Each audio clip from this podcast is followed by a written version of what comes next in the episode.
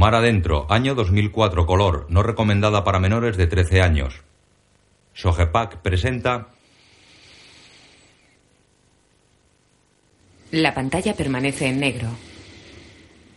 Tranquilo. Estás más y más tranquilo.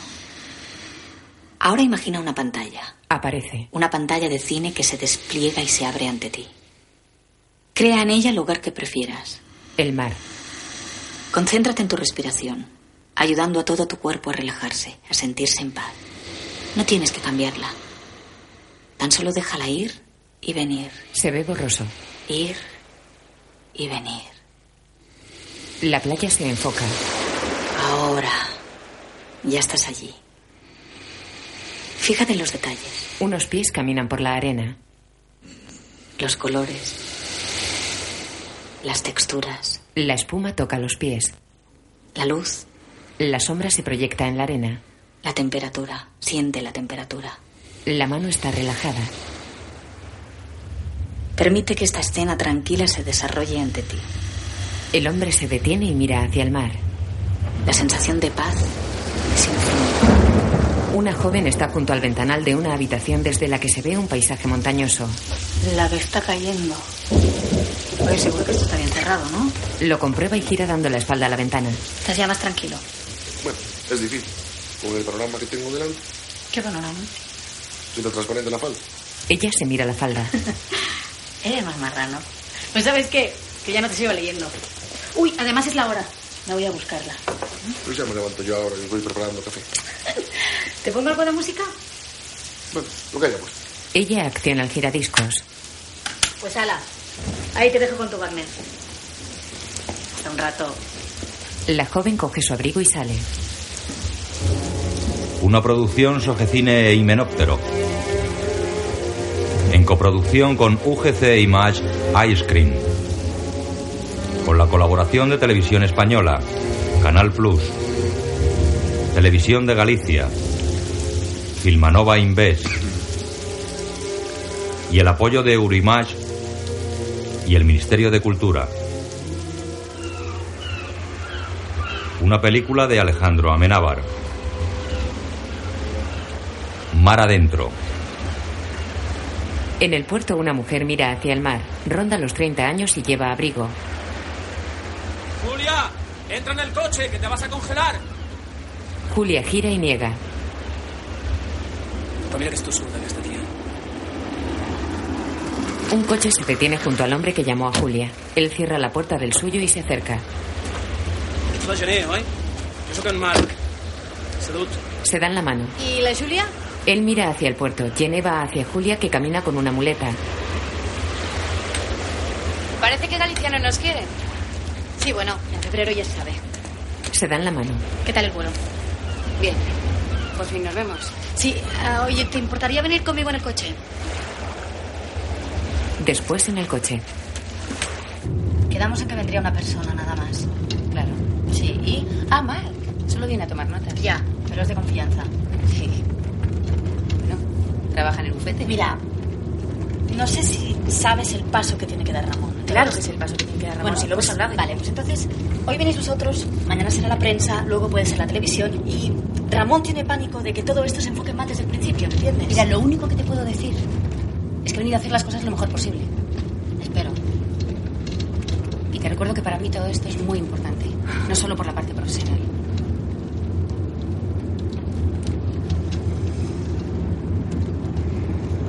Créeme. Entiendo muy bien a. Un hombre retira un plástico de un gallinero en una casa de campo. Llegan los coches de la enfermera y de Mark.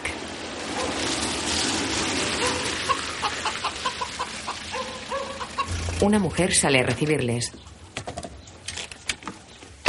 Hola. Hola. Me llamo Julia. Tú eres la abogada. Es Manuela, la cuñada de Ramón. Suben las escaleras de la casa. ¿Quieres que te ayude? No, no, no. ¿Qué dices? Ya están aquí.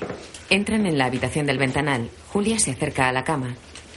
En ella está Ramón, tetrapléjico cincuentón, interpretado por Javier Bardem. Hola. Perdona que no te dé la mano. ¿Cómo que no? Ella se la coge. Me han dicho que estás un poco nerviosa. Él gesticula emocionado. Ella sonríe. Bueno, a ver. eh, Lo primero, el desayuno. ¿A qué hora? A las nueve y media. Tampoco te creas que, que me gusta mucho madrugar, ¿eh? Y eh, después oigo un poco la radio. ¿Qué te gusta escuchar? De todo un poco. Lo que más debates. ¿Qué te gustan los debates? Sí. Sí, de mala marcha. Acciona un atril especial manejando un palo adaptado con la boca. ¿Ves? Es mi ordenador personal. ¿Y lo has diseñado tú? Sí, me, me gustan los inventos. Después ya los fabrica mi padre o mi sobrino.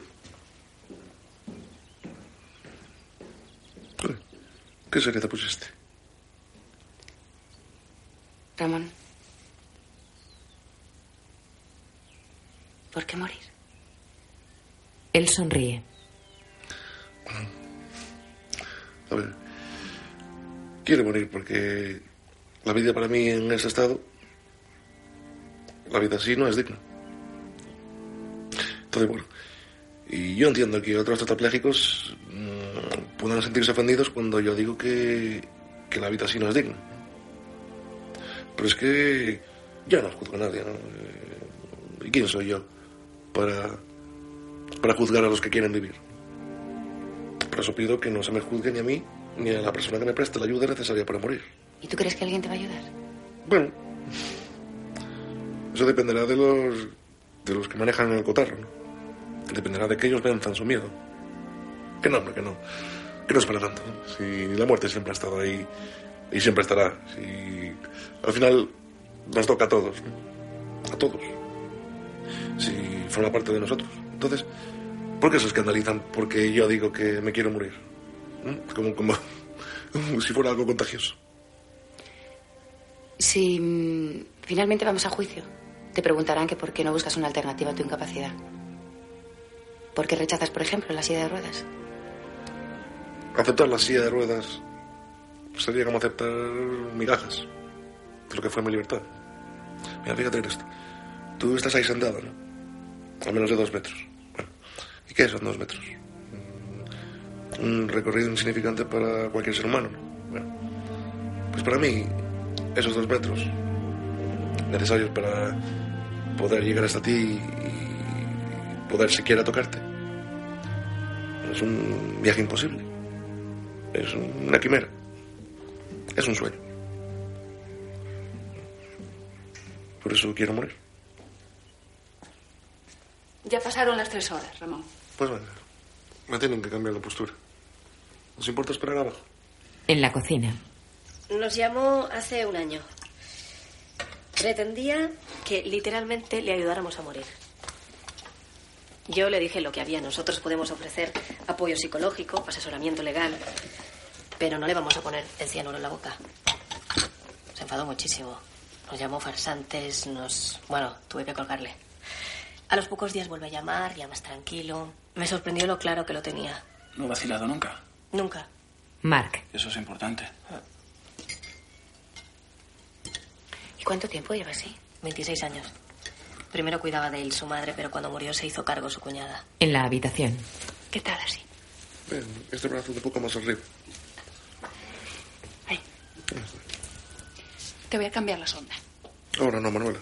Si es un momento. Y si tienen que esperar, que esperen. Está casada con José, el hermano de Ramón. Viven todos de la granja y de una pequeña huerta que tienen. ¿Y ellos? ¿Qué piensan de todo esto? Con José en los establos. Yo, las ideas son libres, pero yo pienso que eso que él, que él pide no está bien. ¿Pero por qué no? Yo quiero lo mejor para él. Todos en esta casa queremos lo mejor para él. ¿tal? Da heno a una vaca. Entonces, ¿por qué va a querer morirse? Eso no entra en la cabeza de nadie. No es racional, como él dice. Yo no, no puedo dársela, ni me autorizo, ni me autorizo a que la casa se lo haga. Ni me autorizo que lo des. El hijo de José llega a la casa.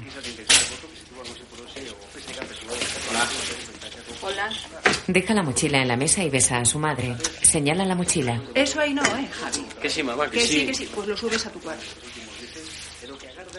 Ah, tu tío quiere que le mires la máquina. Se va. La mochila. Recoge la mochila y sube a la habitación de Ramón. Deja la mochila en el suelo. ¿Qué le pasa? Ante el atril. El rodillo, que está un poco duro. Ah. El joven saca un lubricante de un cajón de la librería. ¿No tenías examen hoy? ¿Y el abogado? Es abogado. Por ahí anda con Jonay y con mi abuelo. Se los lleva a la playa. A ver si van a acabar en Coruña. Con lo que se le va la olla. A ver así de tu abuelo. Si es que está que no se entera de nada. Claro, es mayor. ¿Qué quieres? Pues que no se meta tanto. Está todo el día en casa. Como si lo necesitáramos. Ramón mira incrédulo a su sobrino mientras este aplica el lubricante al rodillo del atril. ¿Qué?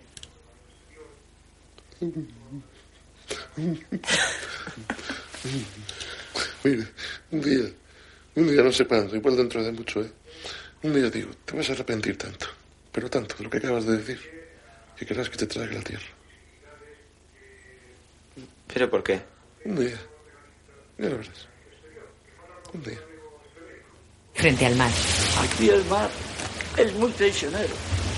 Los que se atreven a bañarse tienen que andar muy espabilados. Sobre unas rocas. Desde aquí saltó mi hijo. Yo no sé en lo que estaba pensando. Yo no sé. Lo que pasó es que se tiró justo cuando la resaca llevara al agua. Y tronchó el cuello contra la arena. Esto es una pena muy grande. Este era algo que so o que pasa. Eh, pois mentes o que ir a Dios terá que seguir vivindo. Pero usted sabe que él no quiere seguir viviendo. Pero él non di nada. A mí nunca me diso. Él non di nada. El padre de Ramón mira triste al suelo.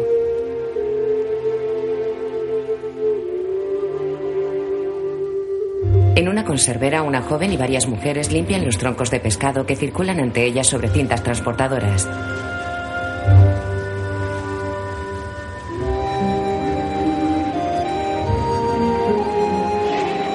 En el comedor del aserradero come y habla con otras compañeras.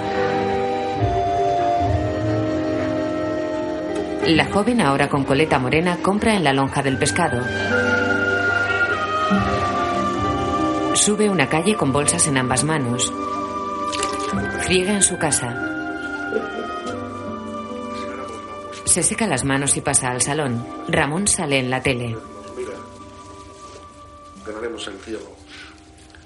Porque en el infierno hemos pasado toda nuestra vida. Bueno, mm, si éramos a imagen, es porque tal vez eh, jueces o los juristas o, o los políticos o quienes tengan que decidir entiendan un poco, porque como parece que no pueden entrar en el dolor psicológico de la persona, tal vez así puedan entender que la vida no es esto. ¿no? ¿Por qué sonríes tanto, Ramón? Cuando uno no puede escapar y, y depende constantemente de los demás, aprende a, a llorar riendo. La joven mira la tele fijamente con su hijo en brazos. Otro día, la joven monta en bicicleta por una carretera entre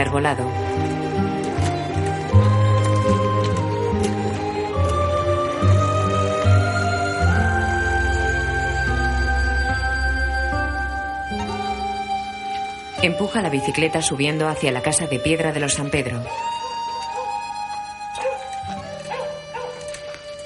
Apoya la bici en la valla. Sale la cuñada de Ramón.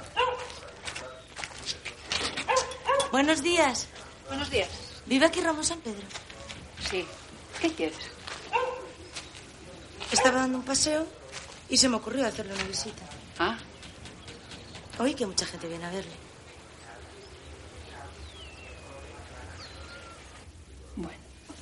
En la habitación.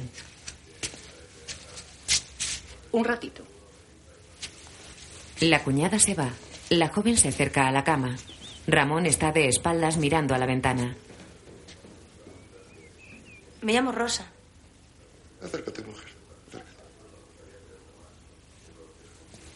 Rosa bordea la cama y se coloca frente a él.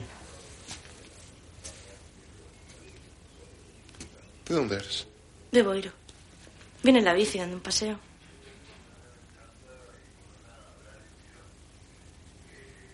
Ay, Dios, qué, qué tonta me siento ahora. ¿Por qué? Pues porque no sé qué decir. Como no te conozco. Pues tú por eso no te preocupes, hombre. No es que yo no puedo hacer otra cosa. A ver, siéntate. Ella se sienta cerca de la ventana. ¿Y a qué viniste? Gesticula indecisa. Vaya, no estás poniendo difícil. Bueno, ¿A qué te dedicas? Trabajo en una conservera. Y también estoy de locutor en Radio Boiro, los miércoles y los viernes. Entonces, pues, ¿te oí alguna vez? Sí. Pero luego como aficionada, ¿eh? No te creas. No, lo haces muy bien, lo haces bien. Sí. Entre comillas, ¿no? Si yo la cuestión es arrancar, después ya me valen a quien me pare. Tengo dos hijos pequeños. ¿Tu marido? No. Bueno, sí, pero lo dejamos. ¿Ahora no estás con nadie? Vamos a ver. Tenía un novio, el padre de mi segundo hijo, pero también me dejó, lo dejamos. Así que ahora estoy sola. Y tan a gusto, ¿eh? No te creas. No, yo, yo la preguntaba por si tenía alguna posibilidad.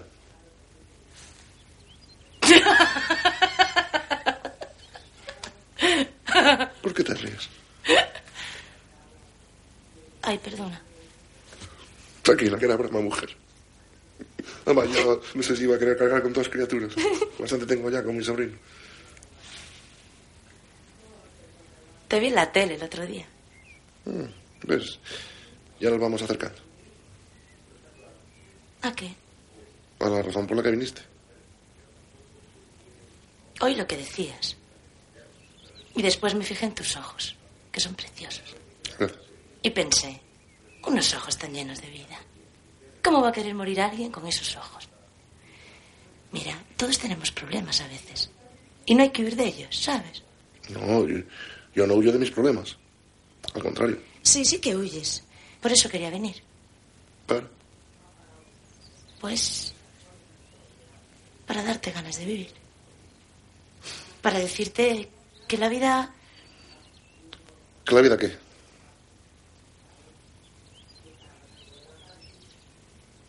Que vale la pena, ¿no? Vamos a ver. ¿Tú viniste aquí a verme o a convencerme? No, yo vine porque quiero ser tu amiga, Ramón. Pues si quieres ser mi amiga Rosa, empieza por respetar mi voluntad. ¿eh? ¿Cómo puedes ser tan cerrado? Y no me juzgues. No me juzgues, Rosa. No me juzgues, no en mi propia casa. ¿O qui- quieres que te juzgue yo a ti? ¿Eh? ¿Quieres que te juzgue yo a ti? ¿Por qué no hablamos de... ¿Por qué no hablamos de la verdadera razón por la que estás aquí? ¿Por qué no hablamos de que eh, claramente se ve que eres, un, eres, eres una mujer frustrada, que te levantaste este sábado con ganas de encontrarle un sentido a tu propia vida? ¿Eh? Ella se levanta y se va. Eso. Corre tú que puedes. Rosa pedalea y llora de vuelta por la carretera. Después en la radio. Muchas gracias. ¿Entonces no quieres que te ponga nada? No, bonita. Tú sigas así tan alegre. Buenas noches. Buenas noches. Pues son las nueve menos cuarto y aquí estamos en Radio Boiro. Os recuerdo que podéis llamar y hacer peticiones musicales. Antes de seguir, me gustaría dedicar la próxima canción a una persona que, no sé, a lo mejor me está escuchando. Yo sé que lo oye mucho la radio. Ramón la escucha en su casa. A mí Aunque ya sé que no lo hará, porque bueno, la última vez que nos vimos no acabamos muy bien. Pero pues si sirve de algo, me gustaría decirle que lo siento. Siento haberte juzgado, Ramón. Yo es que soy muy bruta, ¿qué le vamos a hacer? Pues nada. Para ti, amigo Ramón, negra sombra. Negra sombra que me asombras O pedos meus cabezales Torna quando me mofa, Ramón escucha serio. quando más que siga. Con la boca tira de un cordel unido al teléfono. Diga. Hola. Jené, ¿qué tal? Bien, bueno, todavía en la oficina. Es que das más trabajo que un tonto, Ramón. Qué broma, es broma. Oye, lo del reportaje ha sido espectacular. No hemos parado de recibir llamadas de apoyo, Ramón. Esto nos viene de miedo para el juicio. Ay, ay, ya estamos. Hay que mejorar ese ánimo porque así no vamos a ningún lado. Si además ya sabías que teníamos que pasar por esto. Sí, mujer, sí, sí. Oye, eh, Julia, la abogada, quiere volver a verte y esta vez mm, por más tiempo. A ver si se ha enamorado de mí. Guapo. Que además está casada. No, no, dice que... Necesita conocerte a fondo para preparar bien el caso. Mark hace señas a Jené. Dos minutos suelto. Mm, oye, que... ¿Sabes que el tío que vino con ella está... ¿Me vas a dejar por un abogado? Tú te lo pierdes. ¿eh? Jené ríe mientras sigue hablando con Ramón. Rosa habla con unos amigos en un bar. De noche pasea abrazada a un hombre. Se defiende del acoso de él. río y esa noche Jené cena con Mark. Se besan apasionados mientras se tumban en una cama. Ramón y su hermano conversan sonrientes. Su cuñada le corta las uñas. El marido de Julia le lleva el desayuno mientras ella lee. Ella lo mira, sonríe y vuelve a la lectura.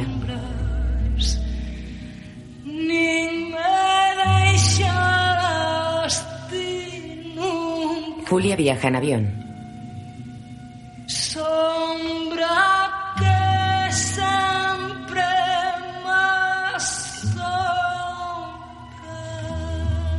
Después está con Ramón que sonríe tumbado en la cama. Tras los ventanales el día es soleado. Pues yo lo veo muy bien. Tu pierna. Sí, moverse se mueve. Me alegro. A ver, eh, va a ser muy fácil. Solo tienes que responder con el corazón. Con la cabeza, querrás decir. ¿no? Con la cabeza. No te importa que te grabe, ¿verdad? A ver, eh, vamos a empezar por tu juventud, antes del accidente. ¿Mm? ¿Qué hacías por esa época? Uy, eso es necesario. Mira que yo había desde entonces, ¿eh? ¿Tan mala memoria tienes? No, es que, bueno, pensé que hablaríamos sobre mi demanda de suicidio. A ver, así será, Ramón. Solo que es muy importante que el juez se identifique contigo y que te entienda. Y para eso necesito saber quién es Ramón San Pedro y saber quién era. A ver si después lo vas a utilizar en mi contra. Pero mira que eres gallego. ¿eh? Que soy tu abogada, Ramón, que estoy de tu parte. Bueno. Bueno, pues.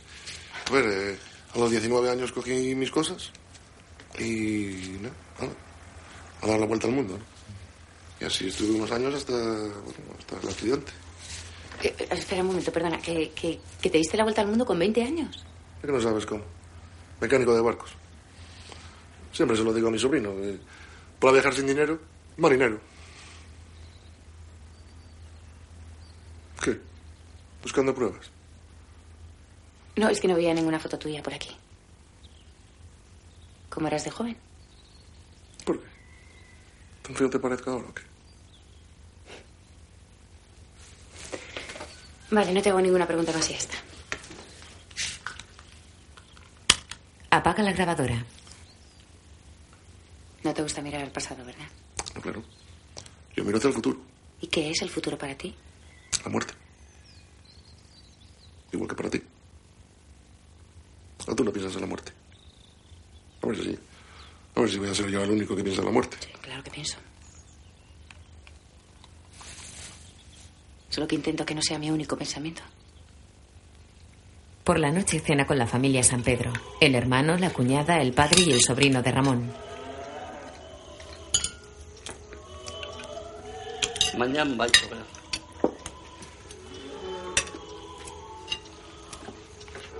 En su cuarto, Ramón tiene los ojos cerrados.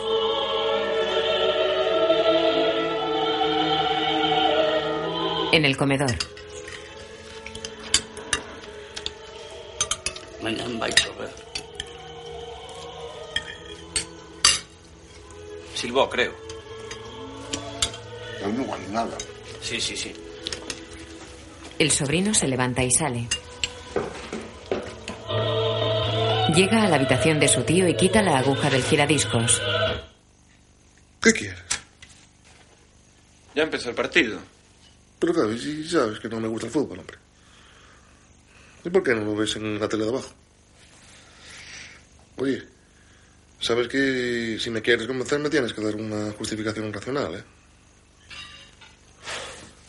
¿Eh? Y bueno.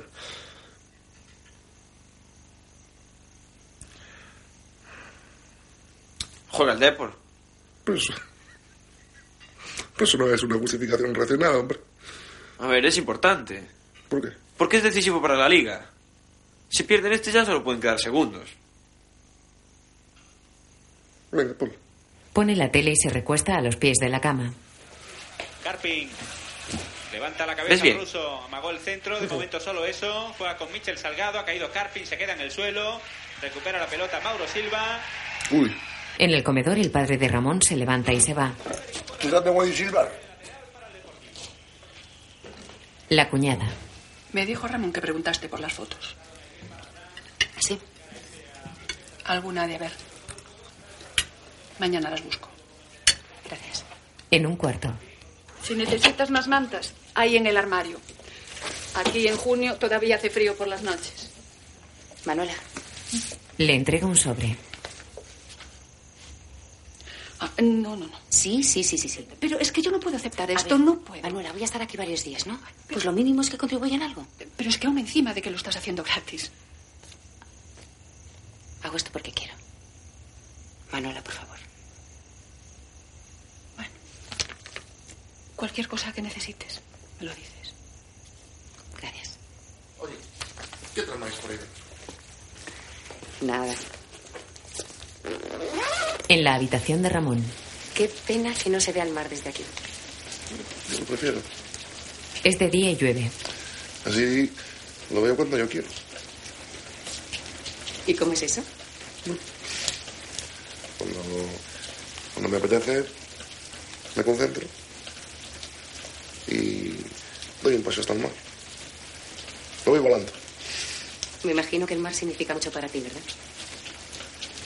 Hombre, el mar me dio la vida y después me la quitó. No sé si eso significa algo. Dame algunos datos sobre ese día. El día que cambió tu vida, ¿te parece?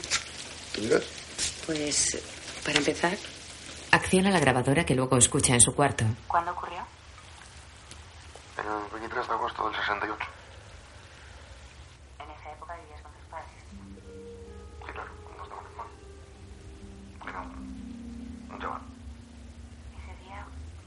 Estabas solo en la playa. No, estaba con, con amigos. Gente del pueblo. Ella mira fotos de Ramón. Pero como alguien que conocía el mar tan bien como tú, no calculó la rezaga. Estaba distraído. Distraído. Sí, yo qué sé. Pensando en mis cosas.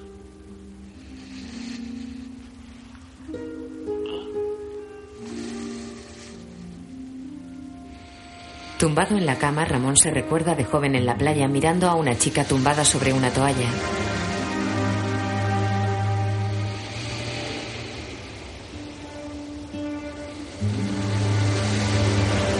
El joven Ramón mira el mar. Bueno, déjalo. Da igual. Ya veo que tampoco quieres hablar de esto. No, Ramón mira el mar desde lo alto de una escollera. Después se tira de cabeza al agua.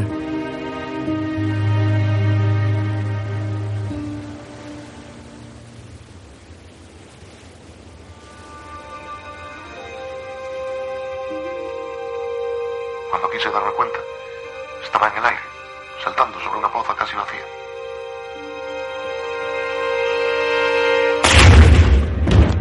Impacta con el fondo arenoso y queda inerte.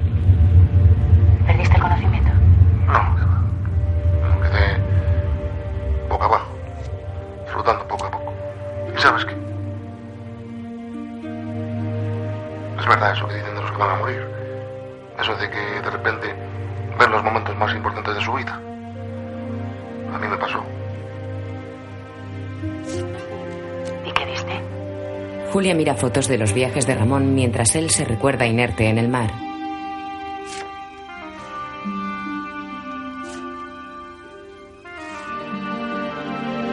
Fotos de una fiesta. De niño. Trabajando en el puerto.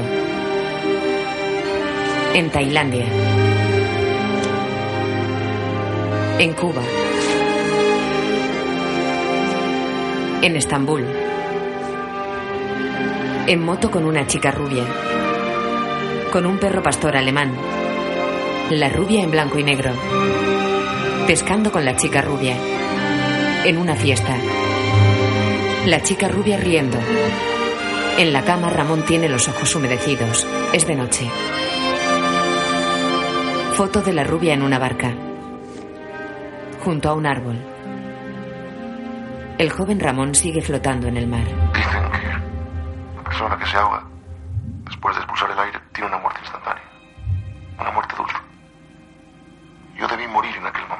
Expulsa el aire.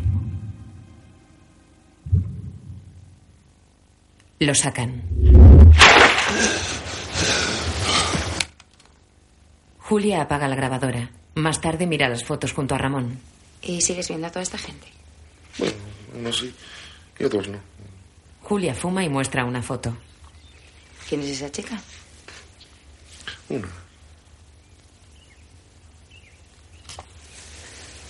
Pues salen muchas fotos.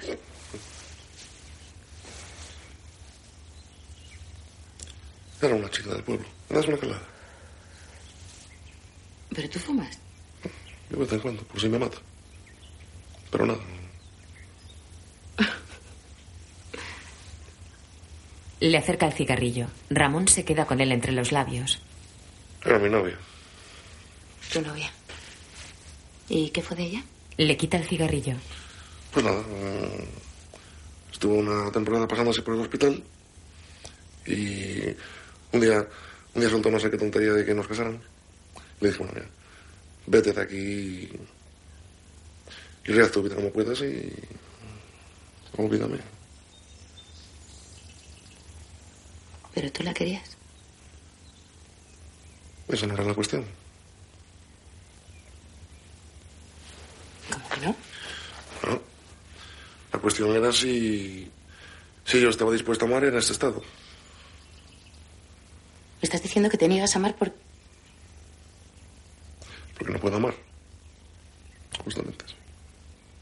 Le pone el cigarrillo en los labios. O sea, que lo que le tengo que decir a los jueces es que para ti los tetraplégicos no tienen derecho a enamorarse, ¿no? ¿Pero quién está? ¿Pero quién está hablando aquí de los tetraplégicos? Yo estoy hablando de mí, de Ramón San Pedro. Ella le quita el cigarrillo y da una calada.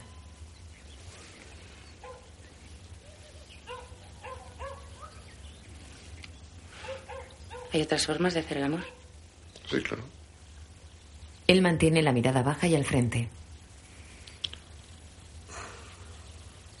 ¿Te ha besado alguna chica en estos 27 años?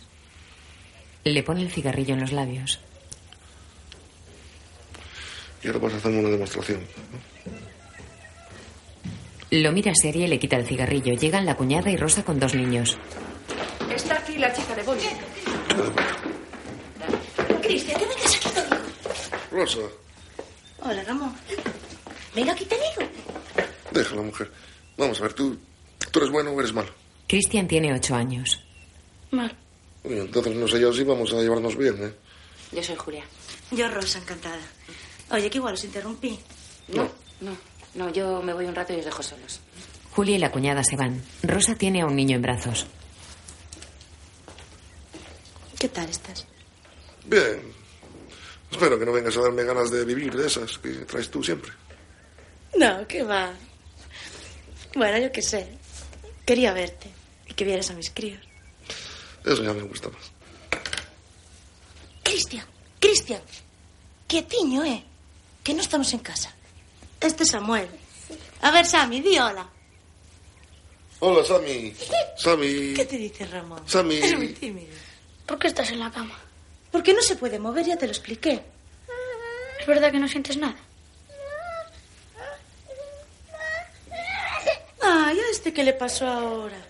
A ver, ¿tienes calor? Es que con este tiempo nunca se sabe.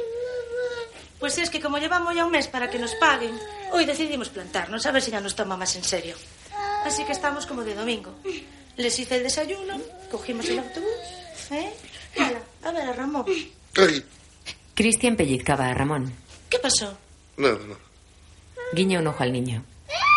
Ay, Samuel, ¿y por qué lloras ahora? En la cocina, Manuela friega. Julia está de espaldas a la ventana. Manola. Sí. ¿Tú qué piensas de todo esto, sinceramente? ¿Lo que pienso? ¿De qué? De que. de que tu cuñado quiere morirse. Y es lo que él quiere. Ya, pero. Pero tú. ¿Tú qué querrías? ¿Qué preferirías? Es que lo que yo prefiera no importa. Ramón quiere morirse. Para mí está todo muy claro. ¿Quieres ver una cosa? ¿Una cosa? Sí. Ven. Salen de la cocina, pasan por la planta de Ramón y suben al desván. Cristian, que dejes eso en su sitio. ¿Me dejes? Te voy a poner el culo como un tomate maduro.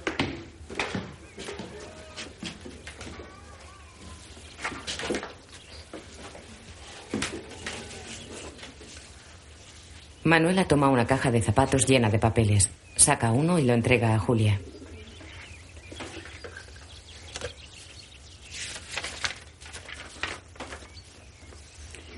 Casi todos son poesías. Julia se sienta y lee. Yo nunca tiré nada.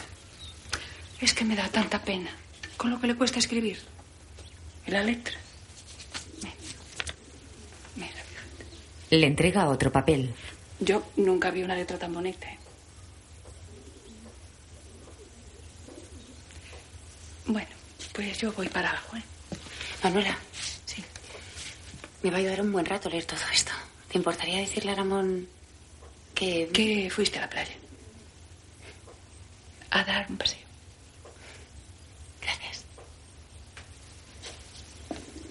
Rosa abre la cancela y sale con sus dos hijos. A Sammy lo lleva en brazos. Desde luego, es la primera y la última vez que os traigo. Mamá, ese tío se está haciendo tieso. La última vez. Manuela da de comer a Ramón. ¿Y no te dijo nada de cuándo volvería? Solo un paseo. Así aprovecha y echas una siesta. Mm, Tendrás tu queja. Ya no pasa un minuto sin que entre una mujer en esta casa. Ni que te fueras a hacer un harén. Ramón la mira y sonríe. Ay, Manuel. Tú bien sabes que yo solo estoy casado con una. Con la muerte. Le da una cucharada. En el desván, Julia continúa leyendo.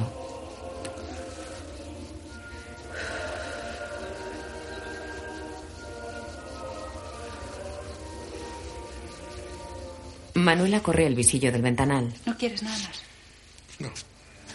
Ella recoge la bandeja y sale. Ramón mira hacia la ventana abierta. El aire hace ondear los visillos.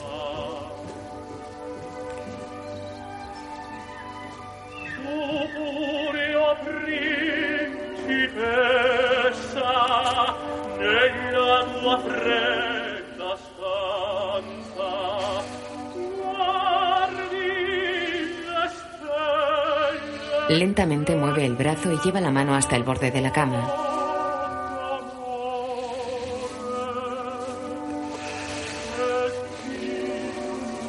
Retira la sábana y pone los pies en el suelo.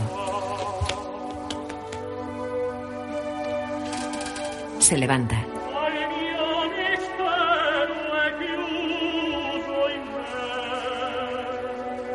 Gira y mira hacia la cama vacía. Va a los pies y tira de ella.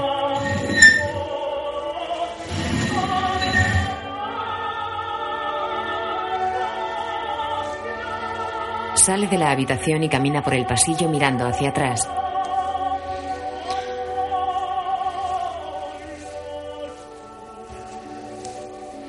Desde el extremo del pasillo mira al cuarto.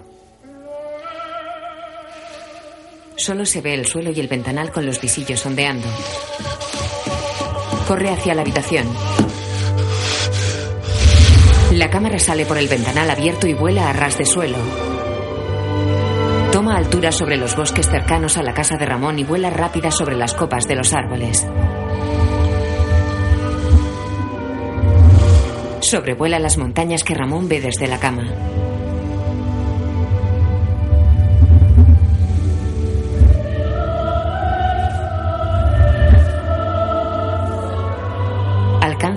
Arbolada.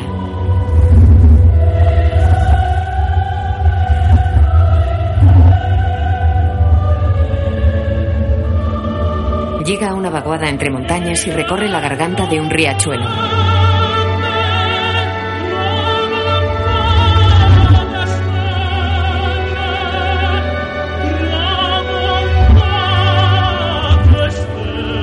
Acelera el vuelo sobre un bosque de coníferas. Se eleva hacia el cielo. Lentamente baja hasta ver el mar.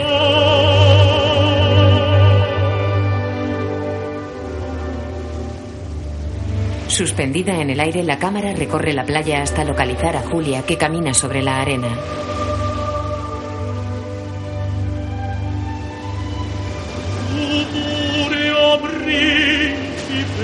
Baja suave a espaldas de la mujer.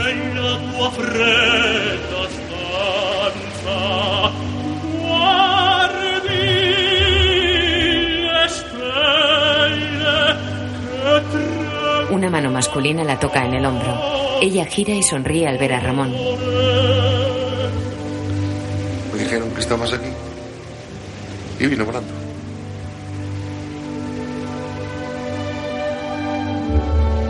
Se acarician. Rozan sus labios. Ella se deja acariciar con los ojos cerrados. Se abrazan. Sin soltar el abrazo, él le quita la Rebeca. Se besan en la boca.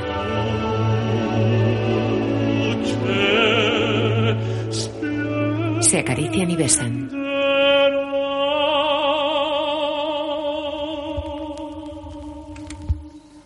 La aguja del giradiscos llega al último surco y vuelve al soporte. Ramón mira hacia el ventanal desde su cama. Llega Julia con los papeles del desván bajo el brazo. Manuela.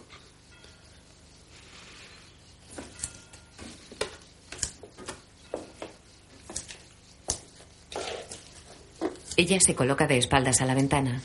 Hola. ¿Qué tal ese paseo? He estado leyendo, Ramón. He estado leyendo todo lo que has hecho hasta ahora. ¿Sabes qué? Se sienta. Que lo que has escrito es maravilloso. Así que ahora, además de, de abogada, eres escritora. Vale, tú ríete. Pero te digo que esto es publicable. Claro que es publicable, mujer. Si ahora se publica cualquier cosa. Pues no conozco mejor forma de apoyar tu demanda. Es tu voz. Mira, Julia. Yo no sé. Esto estaba más claro en el principio, ¿sabes? Tú se supone que viniste aquí con. con un propósito, ¿no? Viniste aquí a ayudarme. Sí, Bueno, y en vez de eso, te pones a cuestionarlo todo, buscando no sé bien el, el qué. Te metes en. en mis sentimientos.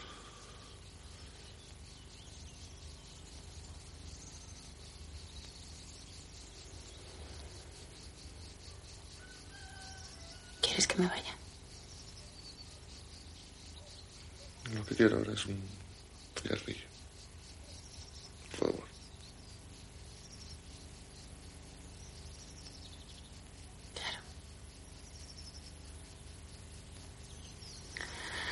Por ellos. Se levanta y sale de la habitación.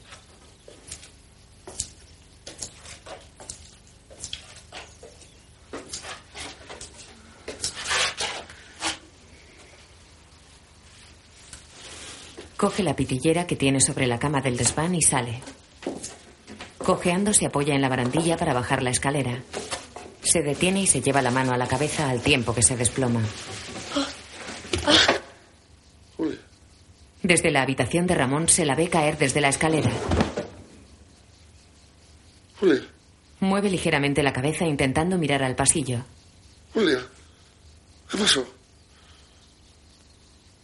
Julia. ¿Estás bien? Julia. Ma- Manuela. Manuela. Manuela. Manuela. Manuela. Tiempo después, Julia está reclinada en la cama de un hospital. No es por lo que me ha pasado. Es por lo que me puede pasar. Porque un día son las piernas, pero otro.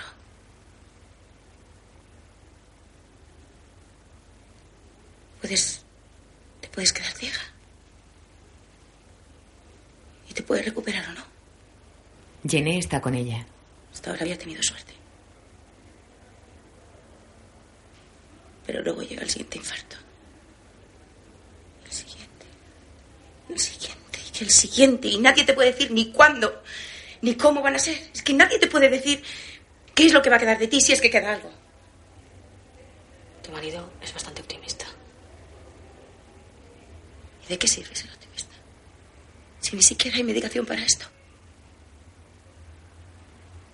¿De qué sirve tratar de ponerte en pie, trabajar, ilusionarte, si, si tarde o temprano llega otro infarto y al final vuelves a caer otra vez y te quedas hecho una mierda otra vez? ¿No ves que es ridículo?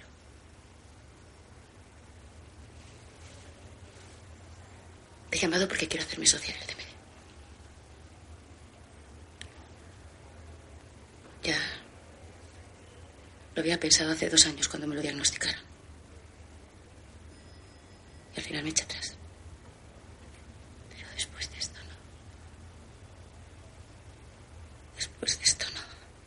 Es que no puedo más. Esto no es vida.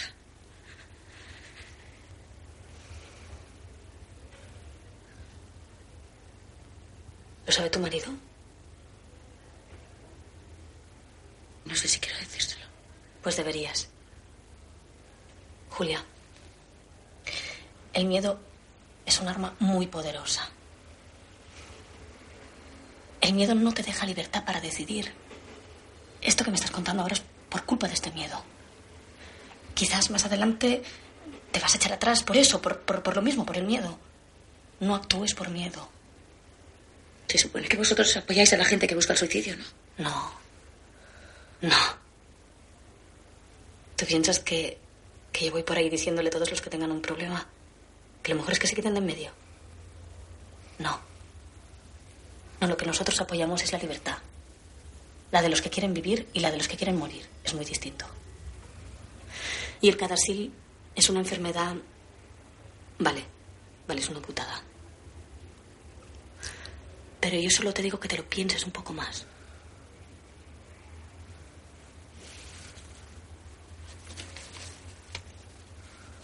Ramón me ha dado esto para ti. Le entrega un sobre.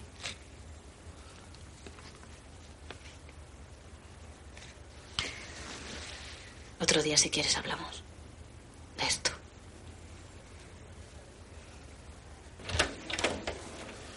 Jenny sale al pasillo donde esperan el marido de Julia y Mark. Bueno, ¿cómo lo has encontrado?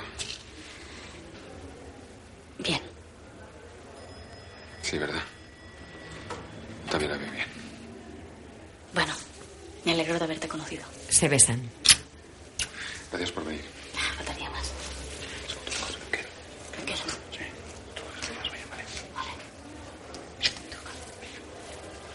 Julia abre el sobre de Ramón y lee la carta.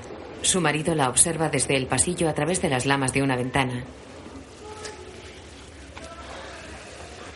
Querida Julia, cuando Janet me dijo que una abogada se había ofrecido a llevar mi caso, hubo un factor que pesaba más que ningún otro en mi decisión. Y era que esa abogada sufría una enfermedad degenerativa. Pensé que solo alguien en ese estado podría comprender de verdad el mío y compartir mi infierno. Ahora sé que a veces vale la pena vivir en ese infierno si así se conoce a personas como tú. Vale la pena haber compartido un cigarrillo con ellas o, como ahora, hacerles una caricia aunque sea escribiendo esta tontería.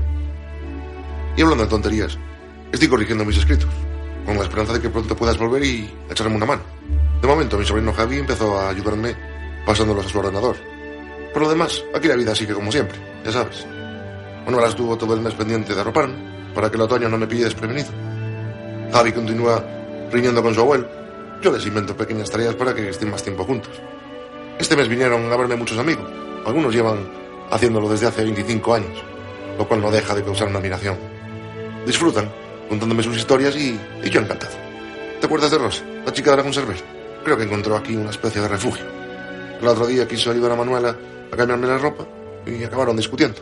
Comprobé de nuevo que cuando uno depende de los demás para todo, pues pierde su intimidad. En fin, espero poder mantener en orden mi pequeño reino hasta que puedas alegrarme una vez más con tu presencia. Un fuerte abrazo. Ramón escribe con un lápiz atado al palo que maneja con la boca. ¿Qué pasa? Acude su sobrino. Vamos a ver, ¿qué pone aquí? Aquí, ¿qué pone? No es así la vida que va. No, señor. Ahí tenía que decir, no es así la vida, punto. ¿Qué va? No. Sí, A ver, aquí. Y ese que con acento. Ese que con acento. Ahí. ¿Lo ves? Eh. La muerte es mi amiga, coma. ¿Y dónde está la coma ahí? Pero bueno, a vosotros que os enseñan en la escuela. ¿Y qué caray? Si solo tienes que fijarte lo que te doy, hombre. ¿Eh?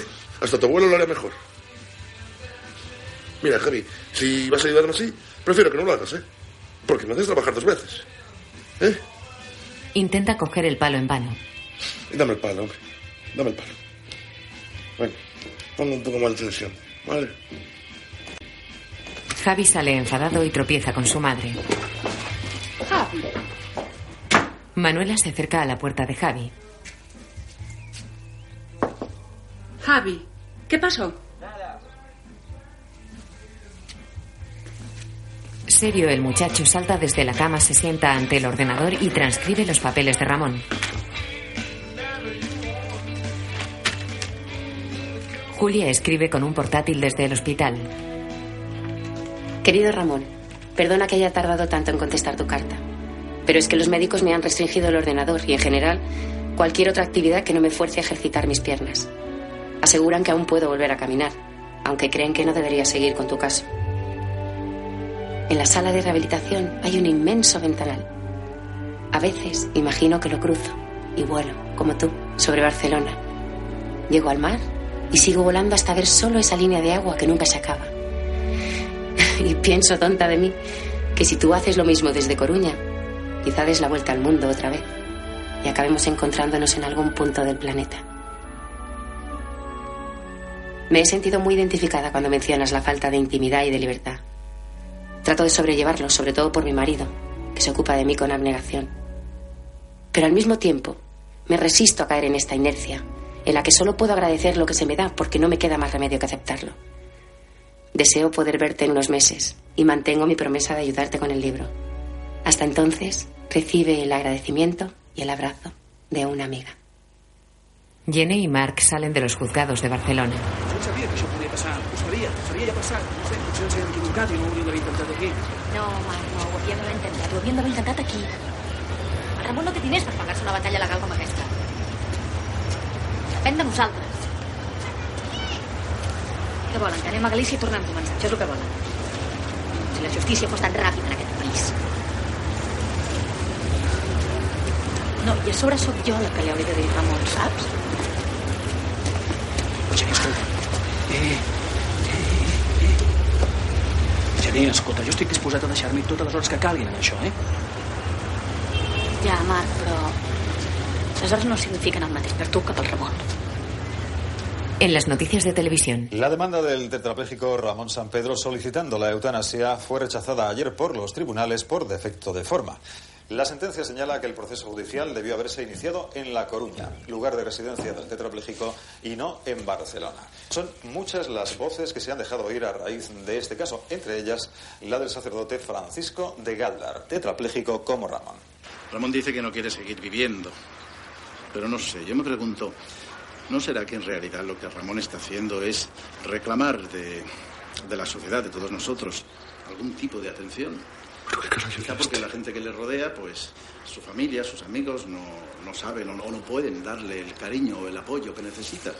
Estoy paro. ¿No será en definitiva que lo que Ramón está pidiendo es un poco más de amor? A mí me gustaría mucho ir a verle.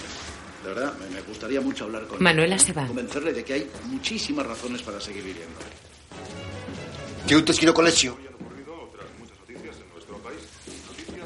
Javi se levanta y sale de la habitación de Ramón que queda con su padre y su hermano. Agora se traes contento, non? Se traes contento. Toda a tua familia humillada na televisión. Pero ti siga así, hombre, siga así. Ata que se nos queda toda esa cara de vergonza. E vostede, papá, non lle vai dicir nada. Papá, non metas en esto, ¿eh? Lo que tenías que decirme, díselo ti e punto. En la cocina, Javi prepara su mochila mientras Manuela ciega.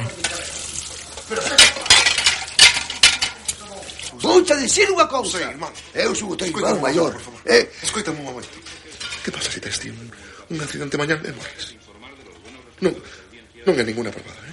Pensaste algún momento? Eh? Pensaste que pasaría conmigo?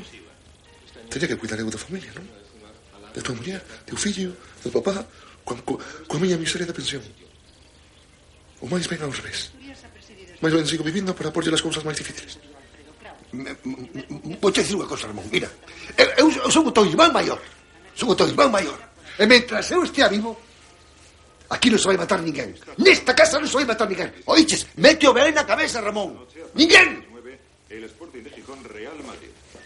José se marcha de la habitación. puso al Mallorca por 0 a 1 en su visita al Ramón gira la cabeza hacia el ventanal y llora. Sentado al otro lado de la cama, su padre lo mira. clave de ese triunfo del Barça que fue superado por el Mallorca durante todo el encuentro. Incluso, como van a ver, Hess le detuvo un penalti a Mato en los minutos finales. Antes de terminar la previsión meteorológica, Bueno, esperan chubascos ocasionales débiles en el norte. Mañana, papá. Posibilidad de precipitaciones débiles en la cornisa cantábrica. El padre sale de la habitación. Galicia, Castilla y León y Canarias. Nevará en las cotas altas. De noche, la casa tiene algunas ventanas iluminadas. Rosa abre la cancela. Manuela, José y Javi cenan en la cocina. Ya voy yo. Buenas noches, Manuela. Vino a ver a Ramón. Pero, mujer, ¿no ves la hora que es? Ya lo sé. Es que no pude venir antes. Se lo explico yo a Ramón. Mira, no creo que le apetezca ver a nadie, ¿sabes? Hoy no tuvo un buen día. ¿Por qué no vienes mañana o pasado? Es importante. En la habitación. Cierra la conservera. Que no van bien las cosas. Que no hay dinero para pagaros. Y ala, a la calle. No hay derecho, joder. No hay derecho. Perdona, Ramón. ¿Pero de qué te voy a perdonar, mujer? Yo era todo lo que quieres. Ojalá pudiera levantarme y darte un abrazo. Habrá que empezar a ahorrar algo de dinero. Que ya comparte un telescopio por Reyes. No, eso no tienes que comprarme nada, ¿eh? Mira que, que me enfado si te gastas un duro en mí. Pero es que me hacía ilusión. Quería darte algo. ¿Pero por qué me tienes que dar nada? Porque tú me diste mucho, Ramón. No te lo imaginas. A mí... A mí nunca me tratara un hombre tan bien como me trataste tú. ¿Qué tan mal te trataron, mujer? Ella lo mira. Baja la cabeza. Yo ahora ya no me complico la vida. Ahora ya sé que debo de ser yo el problema, ¿no? Que no le gustan los hombres o algo. ¿Pero qué dices, Rosa? ¿Cómo no le vas a gustar a los hombres? No fue eso lo que me llamaste cuando vine la primera vez. Mujer frustrada, dijiste. Sí. Bueno, si te dije eso, ahora te digo mujer fuerte y mujer valiente y buena y mujer hermosa y le digo imbécil al que no sepa verlo, carajo. Ella le besa la mano. Pues, por Dios, deja eso. Eh, Que me hace sentir como un cura y bastante manía les tengo ya. Siéntate ahí. Venga, siéntate. Ella se sienta sobre la cama y le acaricia la mano. Y deja la mano, mujer, si sabes que no la siento. Mi hijo dice que estás fingiendo. Que te haces el tieso.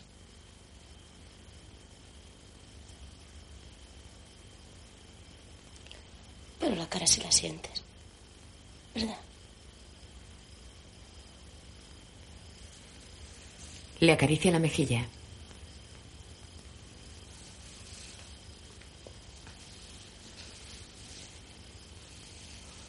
Ay, si pudiera ayudarte. Daría cualquier cosa por... ¿Tú me ayudarías? Sí. No te asustes, loco. Lo tengo todo pensado desde hace años para que nadie acabe en la cárcel. ¿eh? Tengo ya varios amigos que están dispuestos a ayudarme. Solo hace falta una persona. Una persona valiente, como tú. No, Ella se levanta. no. Ayudarte a sanar. No a morir.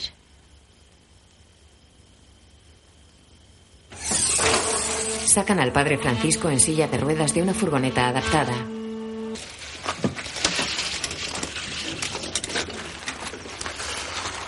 Venga, chicos.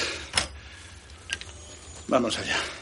Maneja la silla con un mando junto a su boca. Después lo suben por las escaleras. ¿Estás agarrando? Ramón sonríe escuchando el esfuerzo. Ponte, ponte aquí conmigo. No, por aquí no cabe. Sí. Que no cabe, por aquí no cabe. José da agua a los acompañantes del cura que esperan en el pasillo. Llega Manuela. Ramón dice que comprende la situación, pero que él no va a bajar. Ya. Bueno, no importa. Hermano Andrés. Bueno. Vete tú arriba, por favor. ¿eh? Y dile a Ramón lo siguiente. Dile... El joven hermano Andrés sube las escaleras. Y como, como estamos dentro de la eternidad, no nos pertenece la vida. Entonces, claro, lle- llevamos a un extremo ridículo el sentido burgués de la, de la propiedad privada. Ay, que me da algo. Pero sí, pero sí la iglesia fue siempre la primera en sacralizar la propiedad privada. Pe- Pero eso no se lo puedo decir. ¿Cómo que no? Se lo digo. Baja hasta el padre Francisco. Mis creencias. Libertad para elegir mis creencias, no sus creencias, y decidir sobre su vida. Bueno, pues tú dile que... Sería un retroceso en el respeto incondicional a la vida. ¿Por qué la iglesia mantiene con tanta pasión esta postura de terror a la muerte? Porque sabe que perdería gran parte de su clientela si la gente pierde el miedo al más allá. Al más allá. Y le recuerda que según las encuestas, el 67% de los españoles estaría a favor de la eutanasia. Muy bien, muy bien, muy bien. Pues tú dile que las cuestiones morales no se resuelven mediante encuestas. Porque la mayoría del pueblo alemán. Porque la mayoría del pueblo alemán también estaba a favor de Hitler. Ahora me compara con Hitler. ¿Pero qué es la embajadería? Es una majadería. No, no, eso no, eso no. Pregúntale qué tiene que ver Hitler con la magnesia y la gimnasia. ¿La magnesia? No, no, espera. Padre Francisco, ¿me oye usted? Sí. Le oigo, Ramón, le oigo. ¿Pero por qué mezcla el culo con las témporas? Espero que no haya venido aquí a, a hacer demagogia. Que de eso ustedes los jesuitas saben mucho. No, no, no, no, claro que no. Pero, ya que habla usted de demagogia, amigo Ramón, ¿no le parece a usted que lo demagógico es decir muerte con dignidad? ¿Por qué no se deja usted de eufemismo si lo dice así, lisa y llanamente? Con toda su crudeza. Me quito la vida y ya está. No deja de sorprenderme que muestre usted tanta sensibilidad ante mi vida, teniendo en cuenta que la institución que usted representa acepta a día de hoy nada menos que la pena de muerte y condenó durante siglos a la hoguera a los que no pensaban correctamente. Ahora el que está haciendo demagogia es usted. Sí, claro. Pero dejándonos de eufemismos, como usted dice, eso es lo que habrían hecho conmigo, ¿no? ¿Eh? Quemarme vivo. Quemarme por defender mi libertad. Amigo Ramón.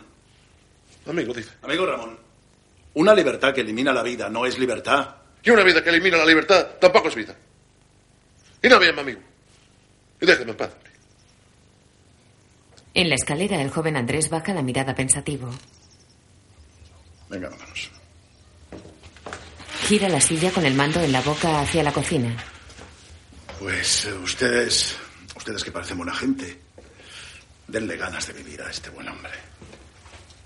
Demuéstrenle que la vida, la vida no es solo mover los brazos o correr de un lado para otro o pegarle patadas a un balón. ¿Qué coño? La vida es otra cosa de verdad. La vida es mucho más. Y se lo digo yo. ¿eh? ¿Y qué quiere que hagamos?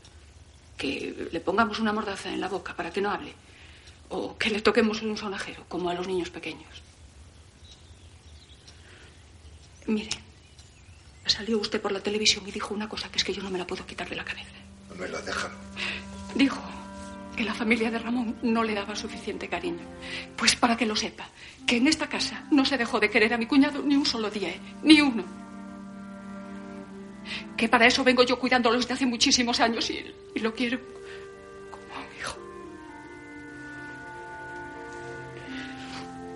Bueno, yo no sé cuál de ustedes dos tiene la razón. Y no sé si es verdad eso que dice usted de, de Dios, de que la vida le pertenece a Él, que no es nuestra. Pero sí que sé una cosa. ¿eh? Usted tiene la boca muy grande. El cura acciona el mando y sale de la casa.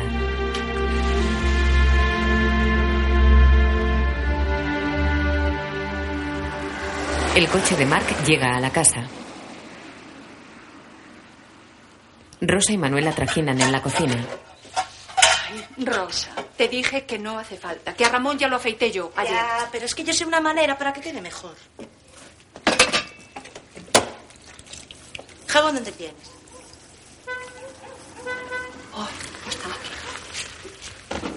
Rosa ve por la ventana cómo Manuela abraza a la embarazada Jené.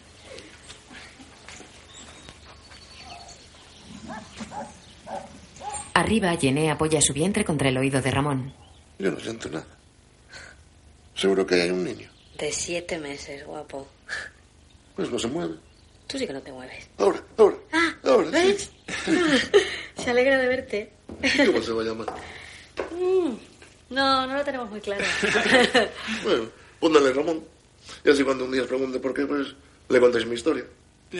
Mejor se la cuentas tú, ¿no?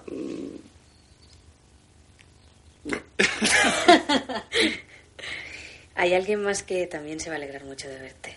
Suben una silla de ruedas por la escalera. A modo, Javier. A modo. No, así no. Tienes que girar. Abuelo, cállese. Julia llega a la habitación sentada en la silla de ruedas.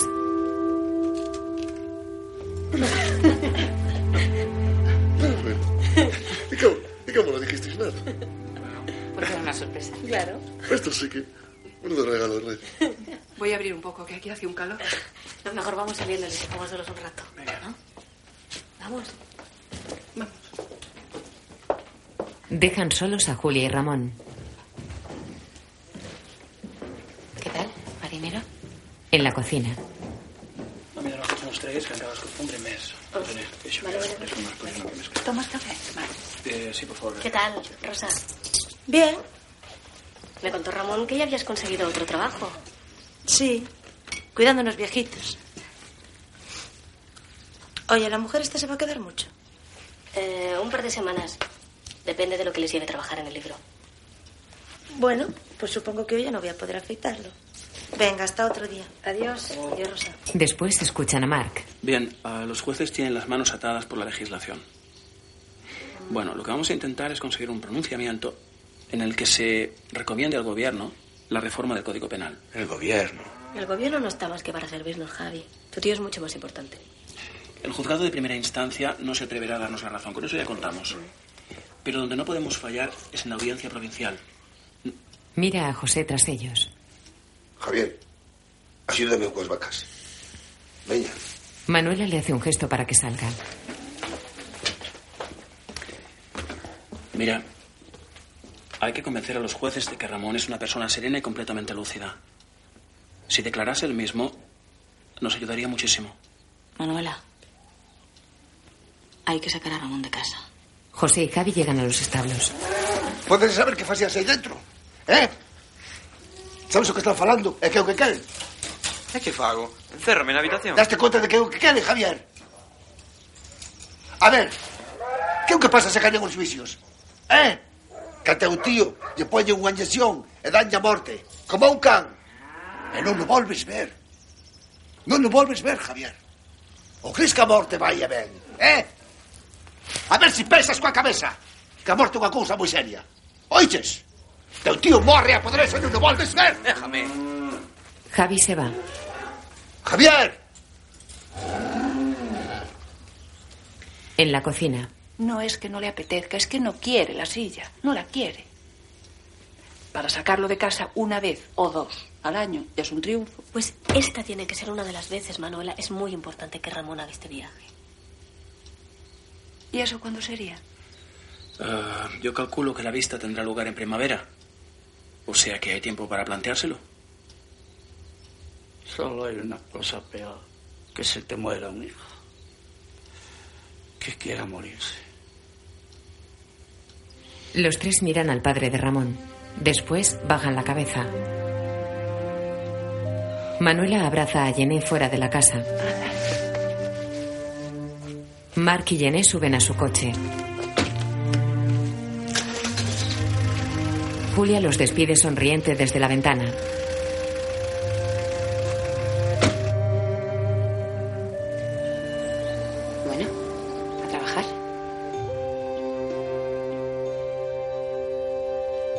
Una noche lluviosa, Julia lee papeles sentada en su silla ante Ramón. De día corrige los manuscritos ante él. Dicta a Javi que transcribe al ordenador.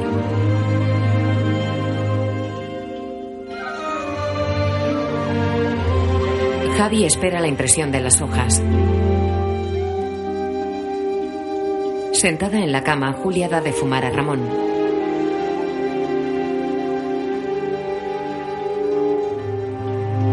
Pasa el tiempo. Él escribe sobre el atril especial con el lápiz atado al palo que maneja con la boca y gafas de leer.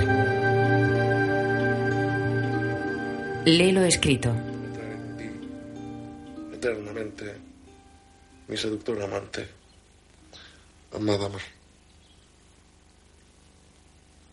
¿Realmente hueles el mar desde aquí? Sí, a veces por la mañana si hay brisa y está la ventana abierta, sí, no huele como, como si estuviera ahí mismo. Sí que tienes buen olfato. Sí, el olor es probablemente lo, lo que me provoca sensaciones más intensas, ¿no? más fantasías. Ella le quita las gafas. Tu olor, por ejemplo. ¿Mi olor? Es lo primero que imagino cuando tengo alguna ensoñación contigo. Vaya. ¿Y de qué van esas ensoñaciones? De muchas cosas. Solo tienen algo en común. En todas puedo moverme. Él se levanta. Entonces eh, me levanto y, y viajo hacia donde imagino que estarás en ese momento. Y si me imagino que estás aquí, por ejemplo, pues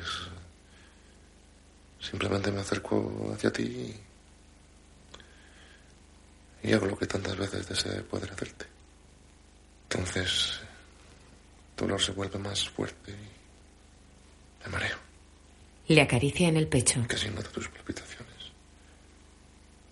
Después siento tus manos Ella le acaricia la mejilla. y ahí se me va la cabeza. Ahí se me va la cabeza. Se besan.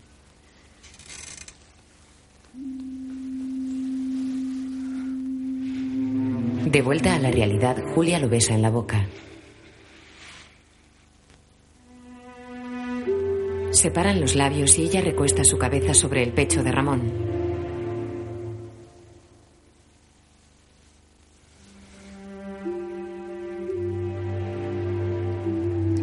Manuela ayuda a Julia a entrar en la bañera. Está bien el agua. Julia asiente. Manuela sale del baño. Julia queda inmóvil y pensativa. De noche, Ramón mira al techo. En su cuarto, Julia también mira al techo.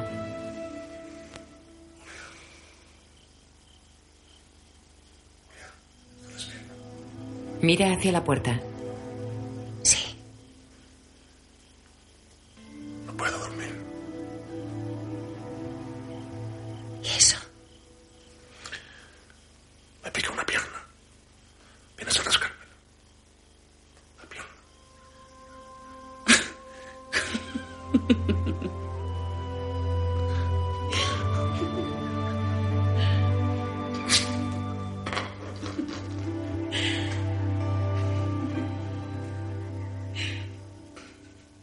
Rosa cruza la cancela de la granja.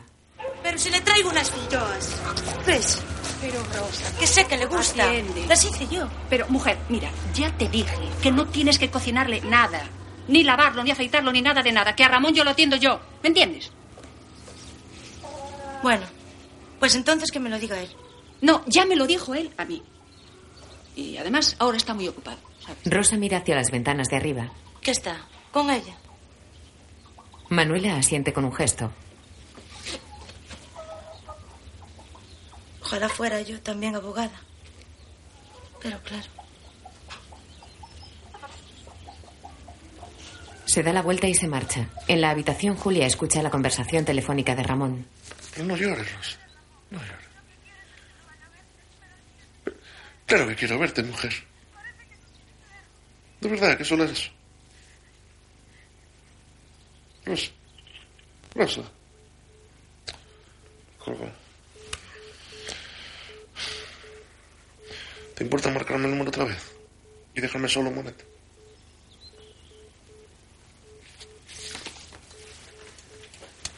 Julia cuelga el auricular.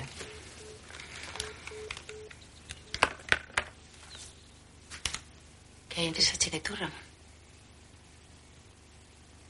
Pero, ¿Por qué? Pero, Julia. ¿Y por qué tengo que darte ninguna explicación? No sé por qué me respondéis así, pero entonces no sé qué pinto yo aquí. A no ser que, claro, pienses que aquí no está ocurriendo nada. Que me besaras ayer no significó nada. Mírate. Mírate ahí sentado. Mírate. Mírame a mí. ¿Dónde vamos, Julia? Míranos. No he terminado. ¿Tú qué te crees? ¿Que no pienso en lo que me ha pasado? Pues sí, lo pienso. Muchas veces. Todos los días. Es como si fuera una pesadilla. Y sé que esto solo puede ir a peor y a peor hasta quedarme como un vegetal. Así que he llegado a una conclusión. Y prefiero Una lágrima resbala por su mejilla.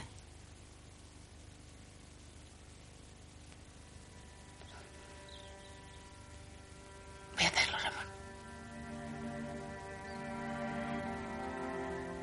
Voy a quitarme la vida.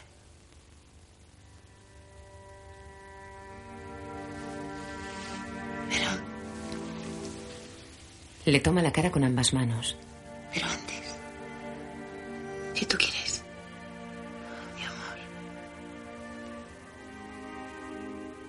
Me gustaría ayudarte.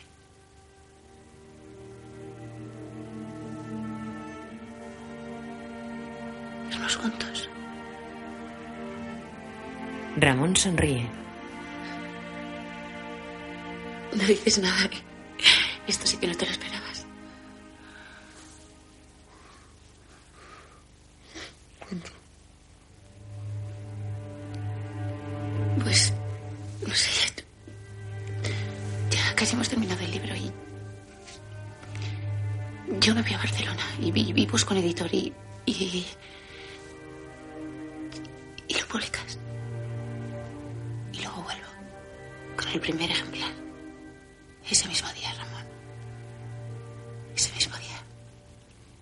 Jenny en su coche. Escúchame, en el peor de los casos se ganaría la opinión pública. Mira, si el falso es negativo, la polémica será mucho mayor.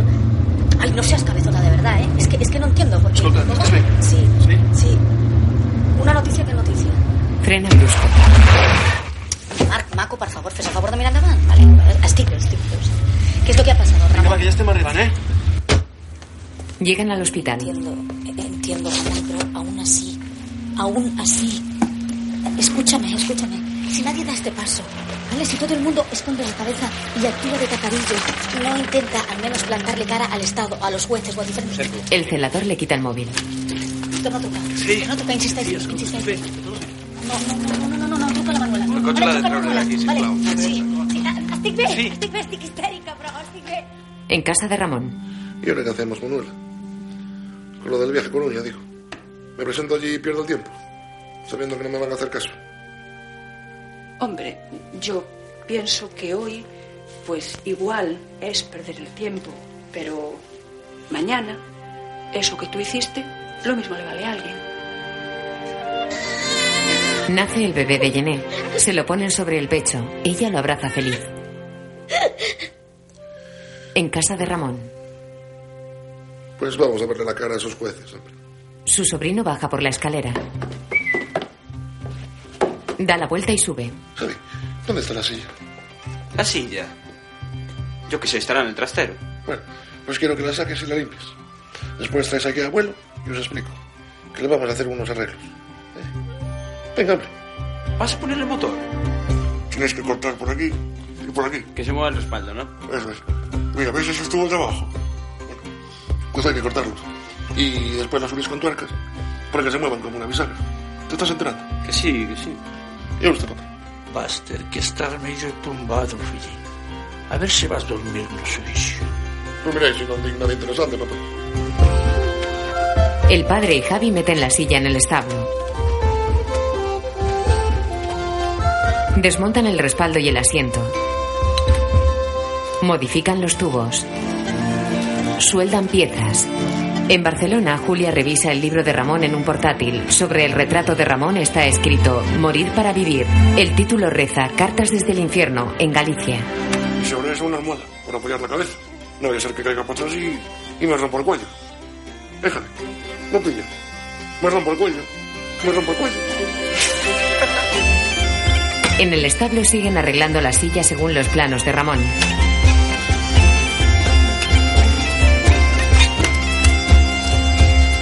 El padre tiene una llave quieta sobre una tuerca. Abuelo. Mire, para ayudarme así mejor no haga nada. Manuela pone un jersey azul a su cuñado. Calcetines blancos. Cierra la cremallera y abotona la gabardina azul marino. Anuda los zapatos y ata sus manos a la silla. No te estaré apretando mucho. Y a mí me lo preguntas. Fuera hay una furgoneta de la Fundación 11. Colocan la silla con Ramón sobre la plataforma elevadora. ¿Eh? Un momento, por favor. Ramón, Manuel, por Dios, que así aún voy a estar más ridículo. mejor esto que pillar un resfriado. Le pone una corra e izan la plataforma. Y vosotros nada de quitarse.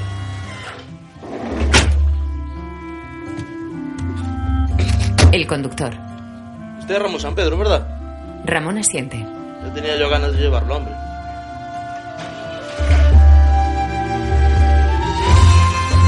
La furgoneta transita por una carretera entre grandes arboledas. Al pasar por un pueblo, Ramón ve a una mujer correr tras una niña pequeña y reprenderla. Una señora caminando con un carro de la compra. Un cruceiro con la base llena de flores.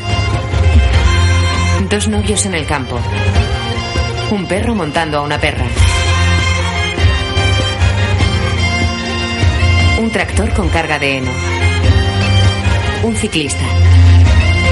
Un parque eólico.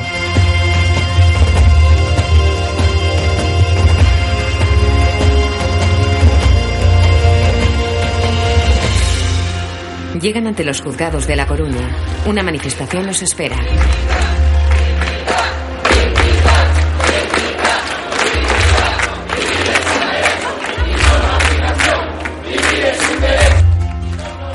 ¿cómo está esto? ¿De quién hemos matado? Dentro. ¿Te sientes solo teniendo en cuenta que hasta ahora eres el único español que ha solicitado la eutanasia activa? Bueno, soy el, el- el primero en solicitarlo públicamente, ¿no? pero esto lleva haciéndose de modo clandestino desde hace muchos años. ¿Qué esperas de los jueces? ¿Qué vas a decirles? Bueno, yo solo quiero decirles que estoy en, en plena posesión de mis facultades mentales. En la sala. Silencio. Sentada entre el público, Rosa le indica que luego hablarán. Ramón asiente. Silencio, por favor. En un Estado que se declara laico, Mark. que reconoce el derecho a la propiedad privada y cuya Constitución recoge también el derecho a no sufrir torturas ni tratos degradantes, cabe deducir que quien considere su condición degradante, como Ramón San Pedro, pueda disponer de su propia vida. De hecho, nadie que intente suicidarse y sobreviva es procesado después. Pero cuando se necesita la ayuda de otra persona para morir con dignidad, entonces el Estado interfiere en la independencia de las personas y les dice que la vida que viven no es suya, que no pueden disponer de ella. Esto, señoría, solo puede hacerse basándose en creencias metafísicas, es decir, religiosas. En un Estado, repito, que se declara laico. Señorías, yo les pido una respuesta jurídica, pero sobre todo racional y humana. Y ahora, con la venia de la sala, Ramón San Pedro, que se encuentra sentado entre el público, querría leerles un breve escrito. Un juez. No ha lugar. Señorías, mi cliente desea dirigirse a ustedes directamente para que oigan de su propia voz. Usted conoce el procedimiento tan bien como nosotros, letrado. Por supuesto que lo conozco, lo conozco perfectamente. Pero discúlpenme, señorías, no pensé que fuera tan irrelevante o tan improcedente dedicar tres minutos de su tiempo, tres, para escuchar a un hombre que lleva esperando 28 años. Si usted quiere cambiar el procedimiento, cambie las leyes. Sí, ya, desde luego, eso ya lo sé yo. Muy bien. Este caso queda pues visto para sentencia. Buen día. Ramón sonríe irónico. Rosa empuja la silla por un parque.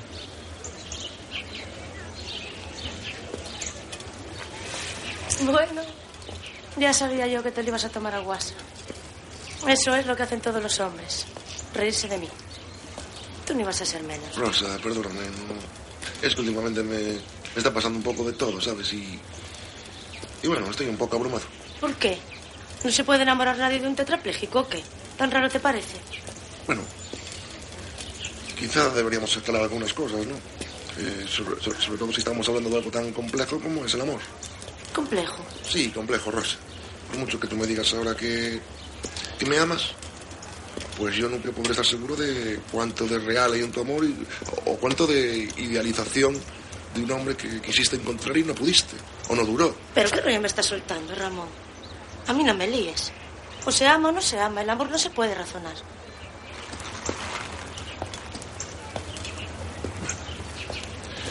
Bueno, y si eso es así, a ver, eh, ¿qué quieres que haga? ¿Me voy a vivir contigo? A mí me basta con saber que puedo ir a verte de vez en cuando. Pues claro que puedes, mujer. Claro que puedes. Sí, pero ¿por cuánto tiempo? Pero Rosa, no, Rosa, no me irás a pedir ahora que siga viviendo por ti, ¿no? ¿Y si te dijera que...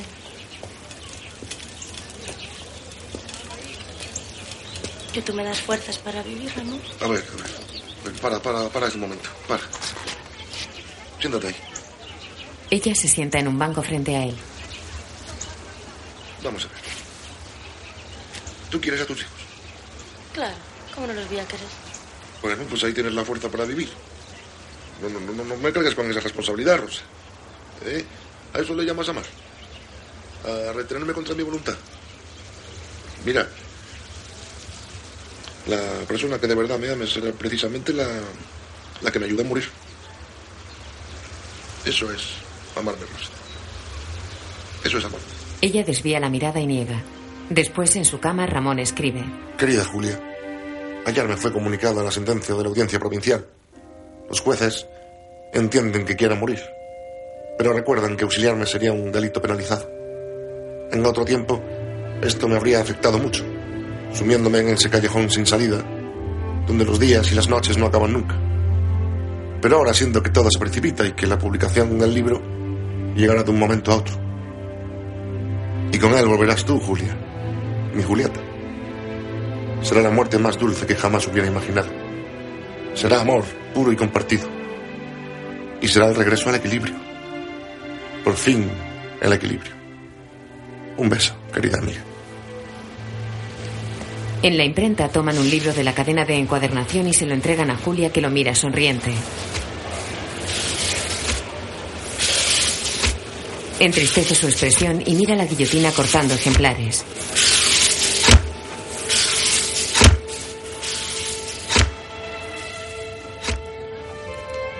Tiempo después, en un hospital, tiene en las manos un frasco con una sustancia en forma cristalizada.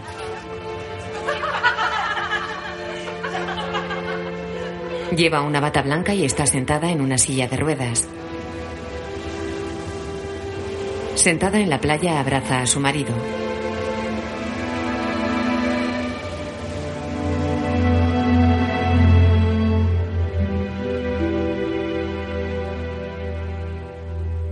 Javi recoge un sobre a un mensajero. Venga, hasta luego.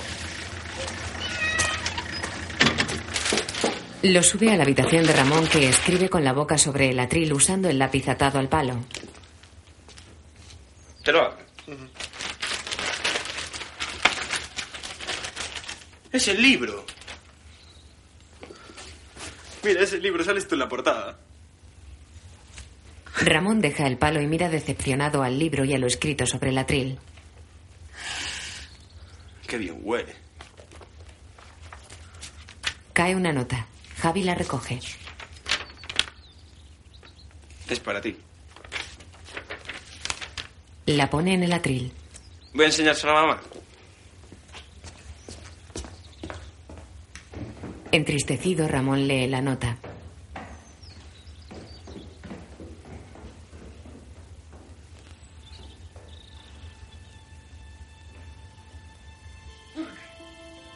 Por la noche, Manuela le oye llorar.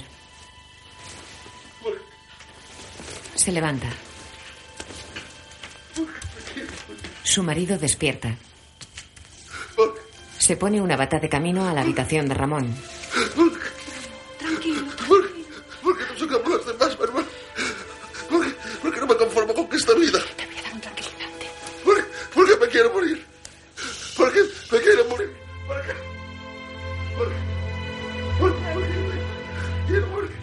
Le da una pastilla y agua. Dame dos más, Manuela. Manuela, por Dios, que dos pastillas no me van a matar, hombre. Dame dos más. Ella lo hace.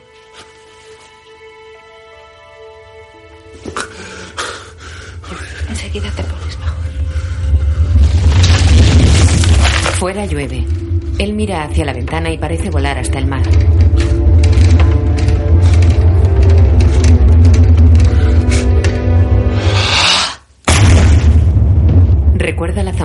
Su accidente. Queda flotando boca abajo.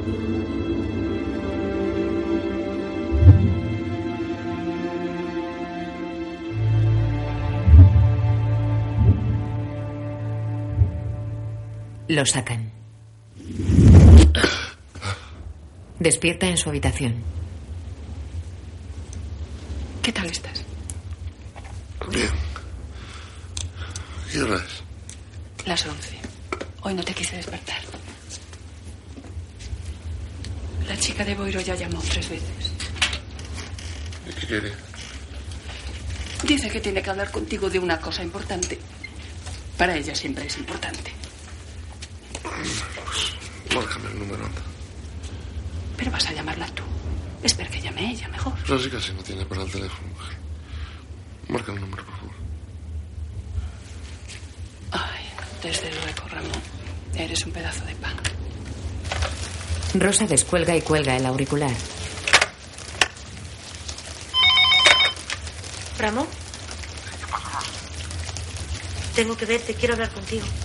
Como dijiste que te llamara siempre antes de visitarte. ¿Puedo ir ahora? Después con Ramón.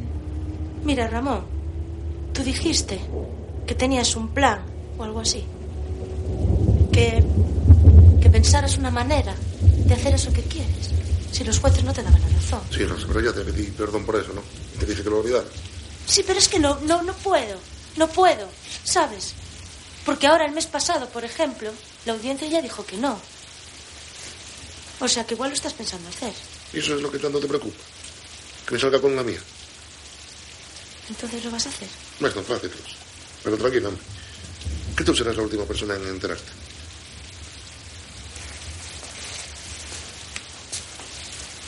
Se sienta frente a él. Ramón, es que me di cuenta, ¿entiendes? Me di cuenta de lo que me dijiste en Coruña. La persona que de verdad me ame será la que me ayude. Yo estoy bien segura de lo que siento, Ramón. Yo te amo.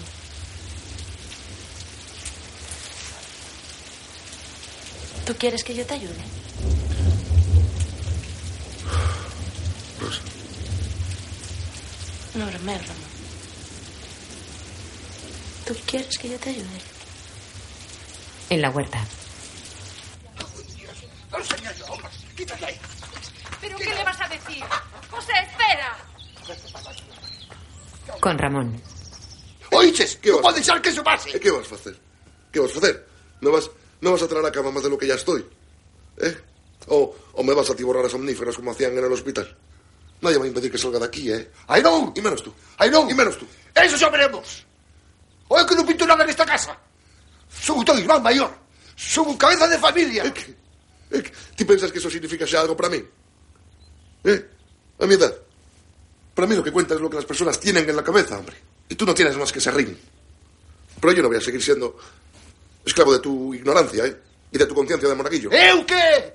Eu non sou un esclavo tamén. Ou como crees que me sentí cando tive que deixar de ir ao mar?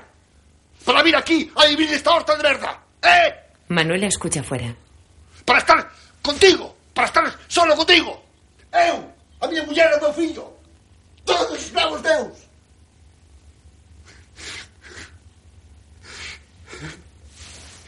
Se limpia las lágrimas con la manga y sale de la habitación.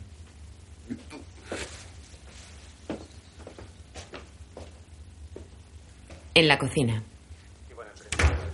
Hola. Javi besa a su madre. Deja la mochila y abre la nevera. Tu tío se va a Boiro. A Boiro. ¿A qué? A pasar una temporada, dice. Se va con la mujer esa, Rosa. ¡Hala! ¿Se van a casar? ¿Qué se van a casar? El chico sale y sube al cuarto de Ramón. ¿Y cómo es eso de que te vas? ¿Qué ves? ¿Por cuánto tiempo? Quiero regalarte mi libro. ¿Lo ves ahí? Javi lo toma de la estantería. ¿Pero no van a salir más o qué? Sí, claro. Pero ese es el primer ejemplar. Ah. Sí, ábrelo por la marca. Javi obedece. A mi hijo. Léelo, anda. A mi hijo. Perdóname, hijo, por no haber nacido. No fue culpa mía el dejarte atrás. Fueron, la- fueron las rosas las que tuvieron miedo. Perdóname por no haber podido jugar contigo. No sé si habrás nacido después de pasar yo. Recuerda siempre que te sigo queriendo. Dale un beso a tu madre de mi parte. Y no me guardes rencor. Odiar no es bueno. Qué bien. ¿Te enteraste? Sí. Pues trata de un hijo que nunca tuviste. eh, entonces es como si le estuvieras hablando.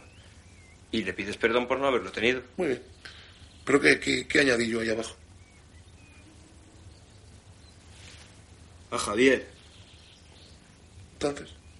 Entonces, ¿qué? ¿No ves lo que quiero decir? Pero yo no soy tu hijo. Claro que no. Pero si yo te estoy dedicando ese poema, significará algo, ¿no? Pero yo no soy tu hijo. Yo no sé qué, qué es lo que se enseñan en la escuela, ¿eh? Venga, marcha, hombre. Marcha. Estáis hoy todos más raros. Javier sale del cuarto. En Barcelona llenea al teléfono. Ramón. Sale del bar. Dime, guapo. ¿Qué marcho mañana ya? Sí, me lo contó Rosa esta tarde. Estarás impaciente. Oye, Ramón, que he estado, me estado informando sobre eso que ya sabes. eh, bueno, pues eso, lo de... El polvito. El polvito, sí. Hay que calcular una dosis exacta de 200 miligramos. De todas formas, es probable que sea un poco doloroso. Mejor que lo sepas. Es que creo que lo mejor es que, que te desentiendas ya de todo esto. Me preocupa mucho que te puedan involucrar algún día. Ella reprime el llanto. De hecho, por eso te llamo. Quiero que nos digamos adiós y, y que no volvamos a hablar. Es por tu seguridad. Ni siquiera hables con Mar de esto. Sí, sí, lo, lo- lo entiendo, lo entiendo, lo entiendo. O sea que esto es. es la. la despedida. Es mejor así. Vale, vale, Pues. pues déjame, déjame decirte una cosa. Ramón, piénsatelo todas las veces que haga falta. No te sientas presionado. Quiero decir que. que si vas a hacer lo que no sea por, por, por tratar de dar ejemplo, por no defraudar a la opinión pública o a nosotros, a la asociación, que nadie te empuja a hacerlo si no quieres, ¿me entiendes? ¿Me, ¿me entiendes, Ramón?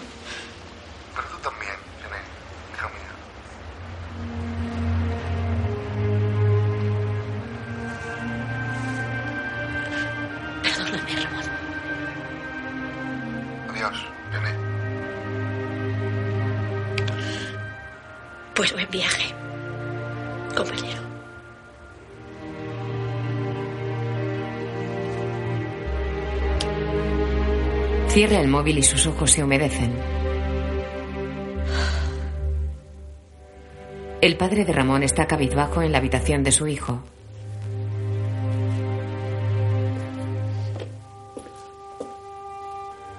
Se sienta abatido junto a la cama vacía.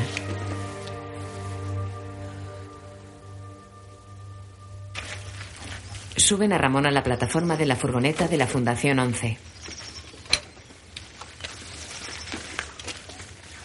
Desde la silla de ruedas mira sonriente a Manuela y a Javi. Adiós, Manuela.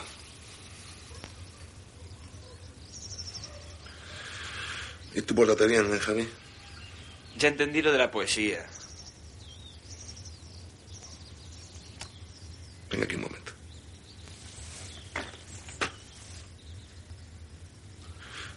Dame un abrazo. El chico duda.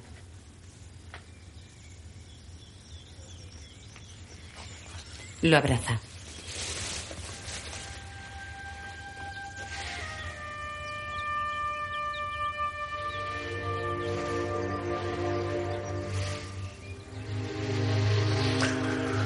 Hazme un favor. Cuida de tu abuelo, ¿eh? Cuida de tu abuelo. Javi se incorpora. Bueno, Ramón, ahí voy. El conductor sube la plataforma. Manuela rompe a llorar. Ramón tiene los ojos humedecidos. Mira a su hermano sentado sobre la cerca de piedra. Cierra solo la puerta, chaval. Javi mira con ojos enrojecidos. El conductor sujeta la silla de Ramón. Manuela entra en la casa llorando. Venga, tierra. Javi obedece conteniendo el llanto.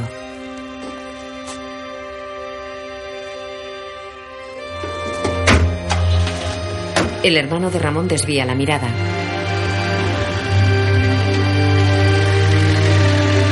Javi corre tras la furgoneta.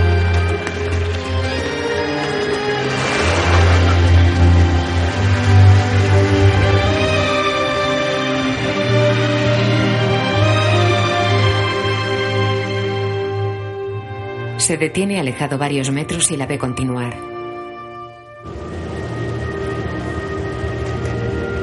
El conductor.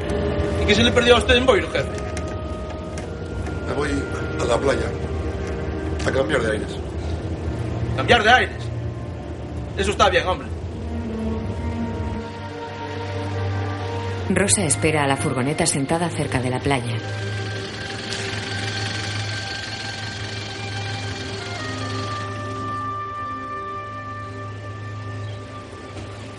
Empuja la silla de Ramón entrando en un piso con un gran ventanal al mar. Es lo mejor que encontré con el dinero que me diste. Y les dije lo de las vistas. ¿Te gusta? ¿Dónde hay que firmar? ¿Para qué? Para casarse contigo. Ella lo mira sonriente. Un niño duerme sobre él. Se quedó frito. Claro, como no me muevo.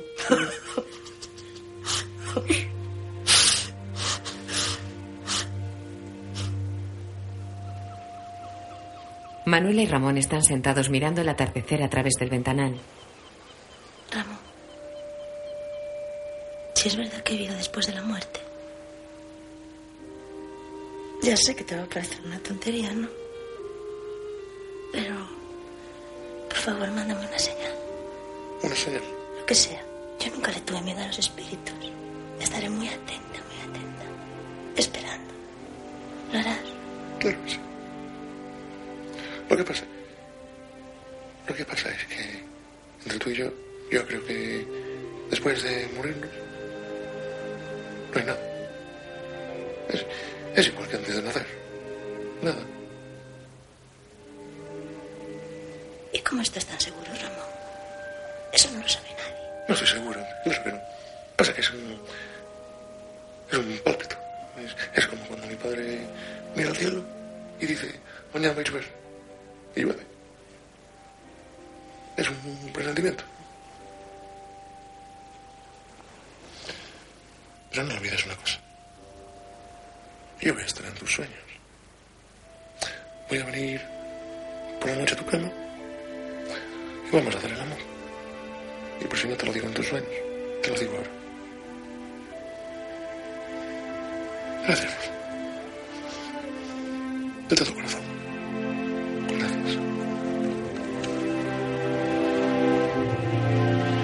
Ella acerca sus labios a los de él y lo mira.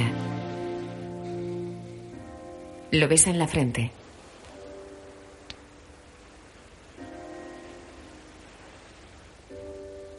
Señores jueces, autoridades políticas y religiosas, ¿qué significa para ustedes la dignidad? Rosa lo lava. Sea cual sea la respuesta de sus conciencias, sepan que para mí esto no es vivir dignamente. Yo hubiera querido, al menos, morir dignamente.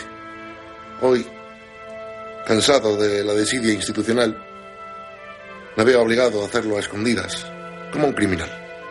Deben ustedes saber que el proceso que conducirá a mi muerte fue escrupulosamente dividido en pequeñas acciones que no constituyen un delito en sí mismas y que han sido llevadas a cabo por diferentes manos amigas. Si aún así el Estado insiste en castigar a mis cooperadores, yo les aconsejo que les sean cortadas las manos, porque eso es lo único que aportaron. La cabeza, es decir, la conciencia, la puse yo. Como pueden ver, a mi lado tengo un vaso de agua conteniendo una dosis de cianuro potásico. Cuando lo beba, habré dejado de existir, renunciando a mi bien más preciado, mi cuerpo. Considero que vivir es un derecho, no una obligación, como ha sido en mi caso. Obligado a soportar esta penosa situación durante 28 años, cuatro meses y, y algunos días. Pasado este tiempo, hago balance del camino recorrido y no me salen las cuentas de la felicidad. Solo el tiempo que discurrió contra mi voluntad durante casi toda mi vida será a partir de ahora mi aliado. Solo el tiempo y la evolución de las conciencias decidirán algún día si mi petición era razonable o, no.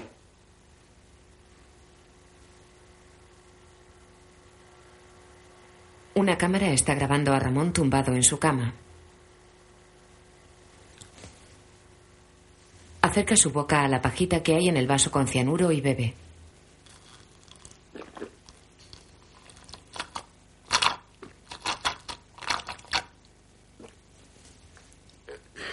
Mira a la pequeña cámara de vídeo que le graba.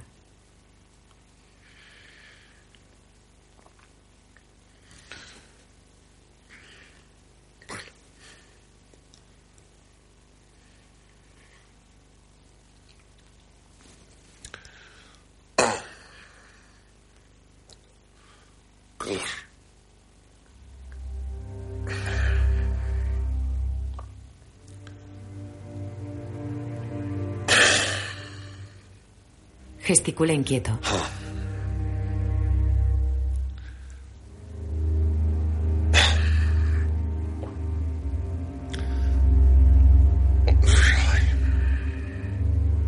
Cierra los ojos.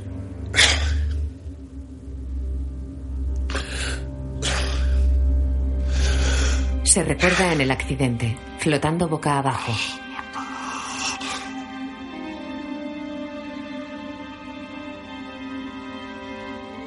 Mueve la cabeza con los ojos en blanco.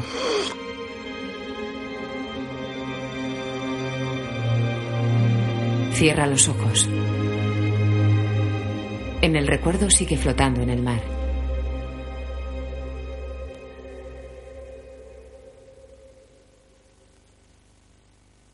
En la habitación tiene los ojos inertes y entreabiertos. En el recuerdo su imagen flotando se oscurece hasta desaparecer. En Barcelona Jené sube unas escaleras alejándose de la playa. Marc, ¿no viene? Está con el niño en la playa. Es que le encanta el mar.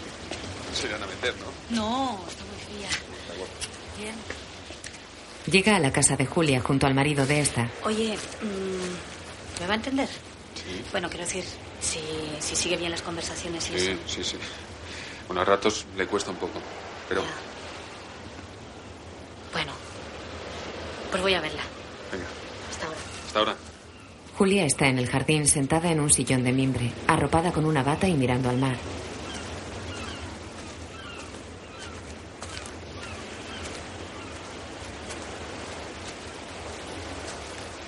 Mira a Jené. Hola, Julia. Hola. ¿Qué tal? Muy bien. ¿Tú? La besa.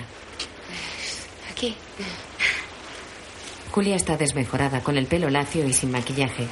Jené se sienta a su lado. Menuda casa que tenéis. Es preciosa. Ah, bueno, ya sabes que Ramón me dejó muchas cartas. Yo creo que hasta le divertía ir por ahí dejando escritos después de muerto. Saca una carta del bolso. El caso es que el otro día me encontré esta carta para ti. Julia la mira intrigada. ¿Qué Ramón? Ramón. Ramón San Pedro. Tu amigo Ramón. Yo os presenté. ¿Te acuerdas? ¿Tú?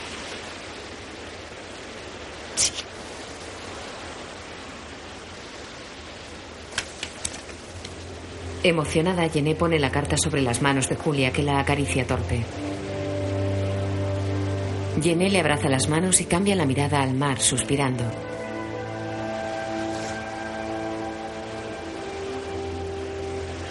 Qué bien se está aquí.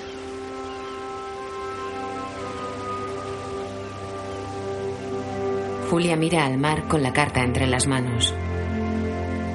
Mar adentro. Mar adentro. Y en la ingravidez del fondo, donde se cumplen los sueños, se juntan dos voluntades para cumplir un deseo. Tu mirada y mi mirada. Como un eco repitiendo sin palabras. Más adentro. Más adentro. Hasta el más allá del todo, por la sangre y por los huesos. Pero me despierto siempre. Y siempre quiero estar muerto. Para seguir con mi boca enredada en tus cabellos. La cámara vuela sobre el mar.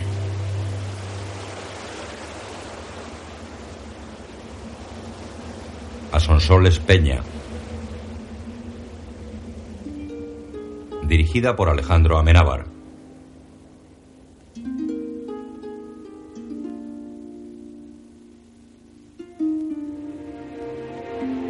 Escrita por Alejandro Amenábar y Mateo Gil. Con Javier Bardem. Belén Rueda. Lola Dueñas. Mabel Rivera. Celso Bugallo. Clara Segura y Joan Dalmau. Alberto Jiménez y Francesc Garrido. Tamar Novas y Alberto Amarilla. Y la colaboración especial de José María Pou. Director de fotografía Javier Aguirre Sarobe. Director de producción Emiliano Otegui. Música Alejandro Amenábar.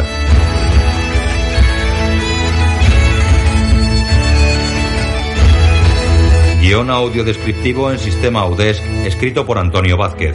Sonorizado en Estudios Aristia.